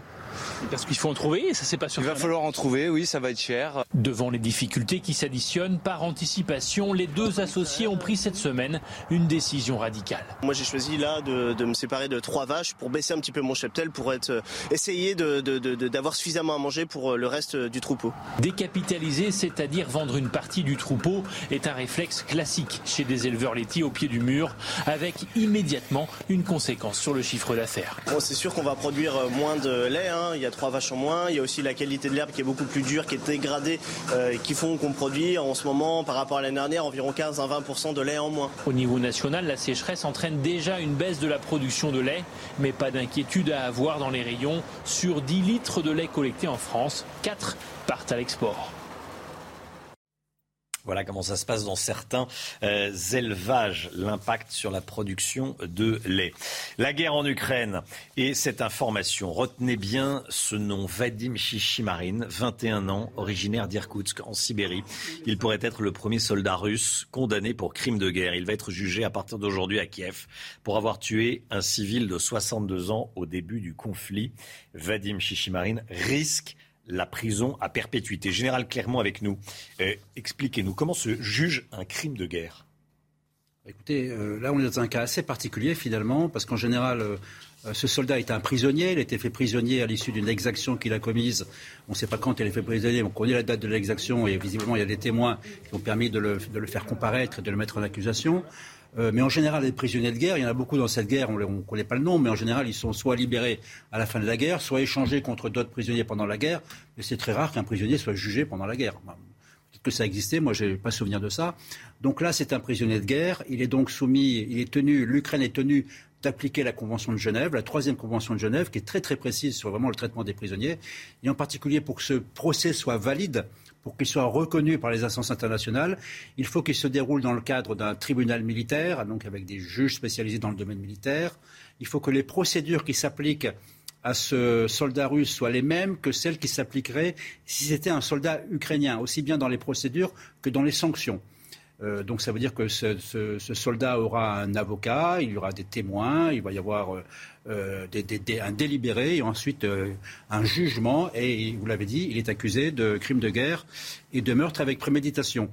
Peut-être dernier point important, en ce moment il y a 10 000 enquêtes de crimes de guerre en Ukraine, c'est un chiffre considérable. Il y a 622 suspects qui ont été identifiés. Donc des suspects, c'est des gens avec des noms dont on connaît les unités. Il y a beaucoup de prisonniers. Peut-être qu'on va trouver d'autres prisonniers qui correspondent aux suspects. Et à ce moment-là, il y aura un autre procès. Et puis, dernier point, il n'est pas improbable qu'en réponse à ce procès de crimes de guerre, la Russie ne déclenche elle-même son propre procès sous le thème les crimes de guerre, c'est pas nous, c'est les Ukrainiens. Donc, on va voir la suite. Mais c'est un événement important dans l'histoire de la justice mondiale. Procès pour crime de guerre aujourd'hui à Kiev. Merci mon général. On va partir à Bordeaux. À partir de ce soir, il ne sera plus possible de se rendre au CHU de Bordeaux la nuit sans avoir appelé préalablement le SAMU, le 15. En clair, le SAMU et les urgences veulent vérifier qu'il s'agit bien d'une urgence médicale, une décision radicale qui suscite l'indignation chez les syndicats. Reportage signé Jérôme Rampenou. Les urgences du CHU de Bordeaux saturent la nuit. Alors une décision radicale a été prise. Pour pouvoir y accéder, il faut avoir appelé le 15 au préalable. C'est une décision contestée par les syndicats. La première mission de l'hôpital public, c'est d'accueillir les patients. Et aujourd'hui, on arrive sur ce mode dégradé de fonctionnement qui ne permet plus de, de prendre en charge les patients et qui sont obligés d'être régulés par le centre 15 qui lui-même est en grande, grande difficulté. Pour les potentiels patients, cela paraît logique, car trop souvent, on passe des heures aux urgences à attendre. C'est mieux d'appeler le 15 que d'arriver parce qu'on n'est pas sûr d'être euh, d'être pris directement en charge. C'est des urgences, des vraies urgences, et qu'ils ont cette information, je trouve que c'est normal. Parce qu'il y a trop de gens qui encombrent et qui ne répondent pas aux conditions de l'urgence. Une des raisons, c'est le manque de personnel. Beaucoup, comme les infirmières ou les aides-soignantes, ont quitté les services d'urgence. C'est l'effet post-crise du Covid. hein. On a, passé deux années très difficiles, comme un certain nombre de services, mais la santé a été très euh, mise à, à contribution et nos collègues, nos confrères se sont épuisés et aujourd'hui, euh, ils ne veulent plus travailler dans ces conditions. D'autres hôpitaux de la région ont déjà été contraints de réguler provisoirement l'accès à leurs services d'urgence pour faire face à la pénurie de personnel. Voilà les urgences qui filtrent l'accès euh, à partir de, de, ce soir à Bordeaux. Michel Chevalet avec nous ce matin. Michel, je voulais absolument vous avoir ce matin. Pourquoi? Parce que il s'est passé quelque chose au Congrès américain. Merci d'être venu. Euh, un responsable du ministère de la Défense des États-Unis a dit qu'un nombre croissant d'ovnis avait été signalé ces 20 dernières années. Euh, ça veut dire qu'on est entouré d'ovnis dans le ciel Est-ce que ça veut dire qu'il y en a de plus en plus Et de quoi parle-t-on exactement? Beaucoup de choses. Mm. On laisse les avions civils, on laisse les avions militaires, ils sont des transpondeurs, on les localisés, mais il y a beaucoup de choses qui se passent dans le ciel. Et notamment, bon, bah, il y a des, des radars de tir de, des avions, surtout la marine américaine. Hein, la marine américaine, vous avez derrière vous ces images où là, bah, il y a l'acquisition d'un point noir. Et puis des fois, le point noir, vous allez voir, il, regardez, il, il, est, il est fixe. Et puis d'un seul coup, vous allez voir, il y en a un qui, boum, il va traverser l'écran. Alors on ne sait pas dans quelles conditions ça a été filmé, à quelle distance, etc. Et surtout, on n'a pas d'autres images radar avec un radar au sol. Vous voyez, on manque souvent d'informations. Mais ça, c'est assez troublant. Et donc sur 144 cas, euh, du Pentagone, il y en a une dizaine qui n'ont pas reçu des, des, explications logiques avec nos moyens techniques. Voilà. Alors avant on parlait d'ovnis, d'objets. Ouais. Maintenant on change. Ce sont des UAP. C'est-à-dire des phénomènes, regardez, c'est le, dernier qui est très troublant. Vous voyez, il est tout au-dessus de l'eau, là. Très vite, Vous voyez bien, c'est un, un F-18, il est tout au-dessus mmh. de l'eau. Vous voyez donc l'avion la, euh, s'incline, et puis le radar de tir a fait toujours l'acquisition de la cible, et puis d'un seul coup, elle va disparaître. Mais elle disparaît peut-être pour un phénomène de réfraction. Ben oui, parce que euh, vous êtes en visibilité et comme les différences de couches d'air euh, en température, ben les rayons lumineux vont plus en ligne droite. Et ben vous n'avez plus du tout, vous perdez l'acquisition de l'image, mmh. mais ça ne veut pas dire qu'il n'y ait pas l'objet. Il faut, faut, être très prudent dans la relation. Le général Clermont, euh, qui, est, qui, est, pilote de chasse, euh, vous écoute. Hein euh, Général Clermont. Euh, Michel a toujours raison. Donc. Michel a toujours raison. Bon, ça effectivement. Il s'appelle comment mais par contre, c'est, comment? UAP. UAP. C'est pas la compagnie d'assurance, hein, c'est UAP. Oui, oui, Ah. c'est les, non, c'est les, c'est les phénomènes. On parle plus d'objets, mais c'est les phénomènes aériens. On dit plus spatiaux, aériens, voilà. non, non identifiés. Alors, qu'est-ce qu'il y a de nouveau? Le Pentagone avait montré donc ces images. Ils, ils avaient dit qu'on a euh, une dizaine de cas, mmh. on comprend pas. Maintenant, c'est le Congrès qui a tenu une session publique, une audition, dans laquelle il y avait les pilotes, les militaires, le contre-espionnage, le FBI, c'est-à-dire qu'on change complètement d'orientation. Vous voyez, maintenant on parle plus d'aliénés, d'extraterrestres, d'objets identifiés. Maintenant, on dit il y a des choses dans le ciel américain qui vont compromettre la sécurité. Il y a des drones, il y a des missiles hypersoniques, il y a des moyens d'essai, il y a des intrusions de Russes et de Chinois. Donc voilà, c'est la sécurité aérienne. Donc ça prend une autre ampleur. Donc peut-être avec des moyens financiers, mais surtout avec de nouveaux moyens techniques. Général Clermont, vous n'avez jamais vu des extraterrestres Je regrette profondément. Cette vidéo, elle a 30 ans. C'est la seule vidéo qu'on montre en permanence quand on parle de sujet dont on n'a rien d'autre à montrer. Donc, euh, 2005. 2005. C'est pas facile quand même d'être convaincant quand on n'a qu'une seule vidéo de 30 ans à montrer régulièrement. 8h48, tout de suite le point info, Chana Lousteau.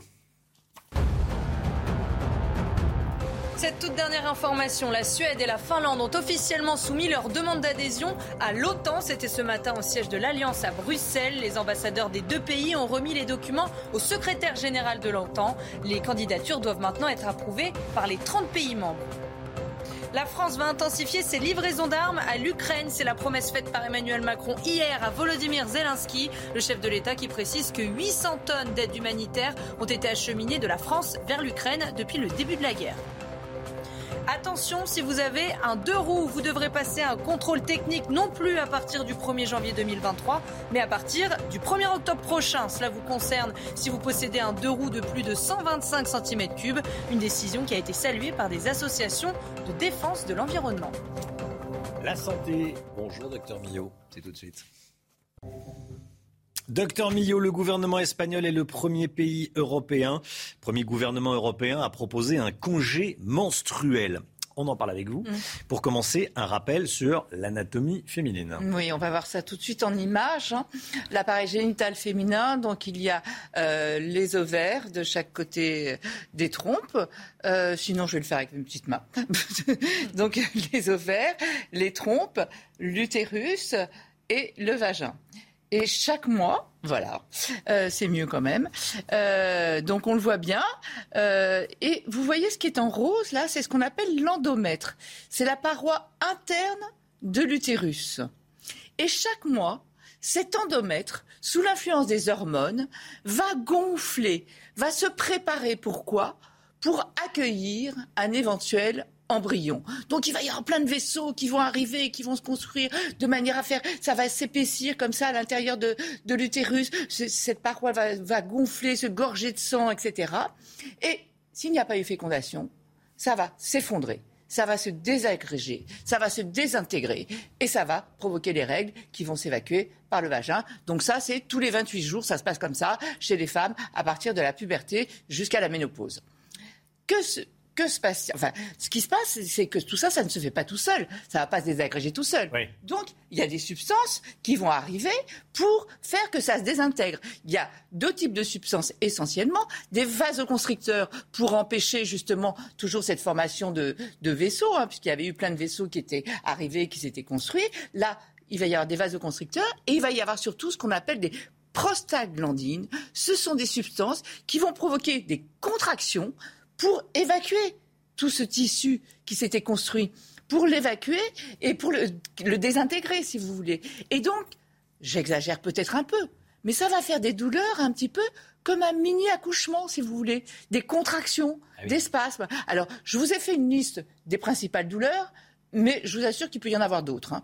Euh, donc, des douleurs au niveau du ventre, des crampes, des spasmes, mais ça peut rester au niveau du ventre, mais ça peut aller aussi au niveau du dos, ça peut descendre dans les cuisses, des troubles du transit, soit diarrhée, soit constipation, des nausées, des insomnies, des troubles de l'humeur, euh, des migraines, ce qu'on appelle la migraine cataméniale. Ce sont des migraines qui surviennent à chaque moment des règles, euh, une fatigue.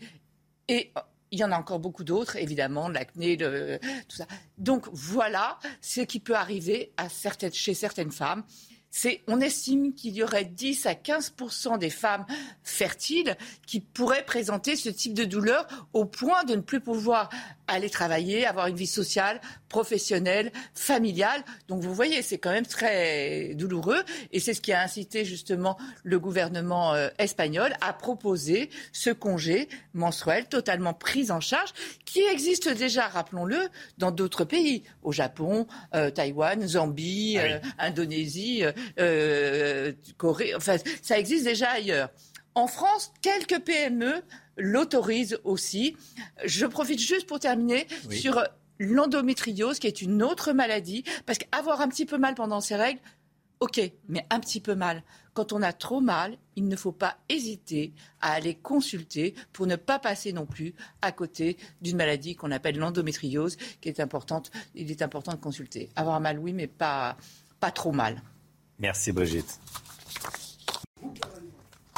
C'est News, il est 8h53. Le suivant est déjà là. Euh, oui, on est un petit peu en retard. Pascal Pro s'impatiente. Pascal, on vous laisse la place. À demain, 5h55 avec toute l'équipe dans un instant. C'est l'heure des pros et Pascal Pro qui, sans rien faire, euh, me fait rire. Voilà. Allez, bonne journée. À demain. Hi, I'm Daniel, founder of Pretty Litter. Cats and cat owners deserve better than any old-fashioned litter. That's why I teamed up with scientists and veterinarians to create Pretty Litter. Its innovative crystal formula has superior odor control and weighs up to 80% less than clay litter. Pretty Litter even monitors health by changing colors to help detect early signs of potential illness. It's the world's smartest kitty litter. Go to prettylitter.com and use code ACAST for 20% off your first order and a free cat toy. Terms and conditions apply. See site for details.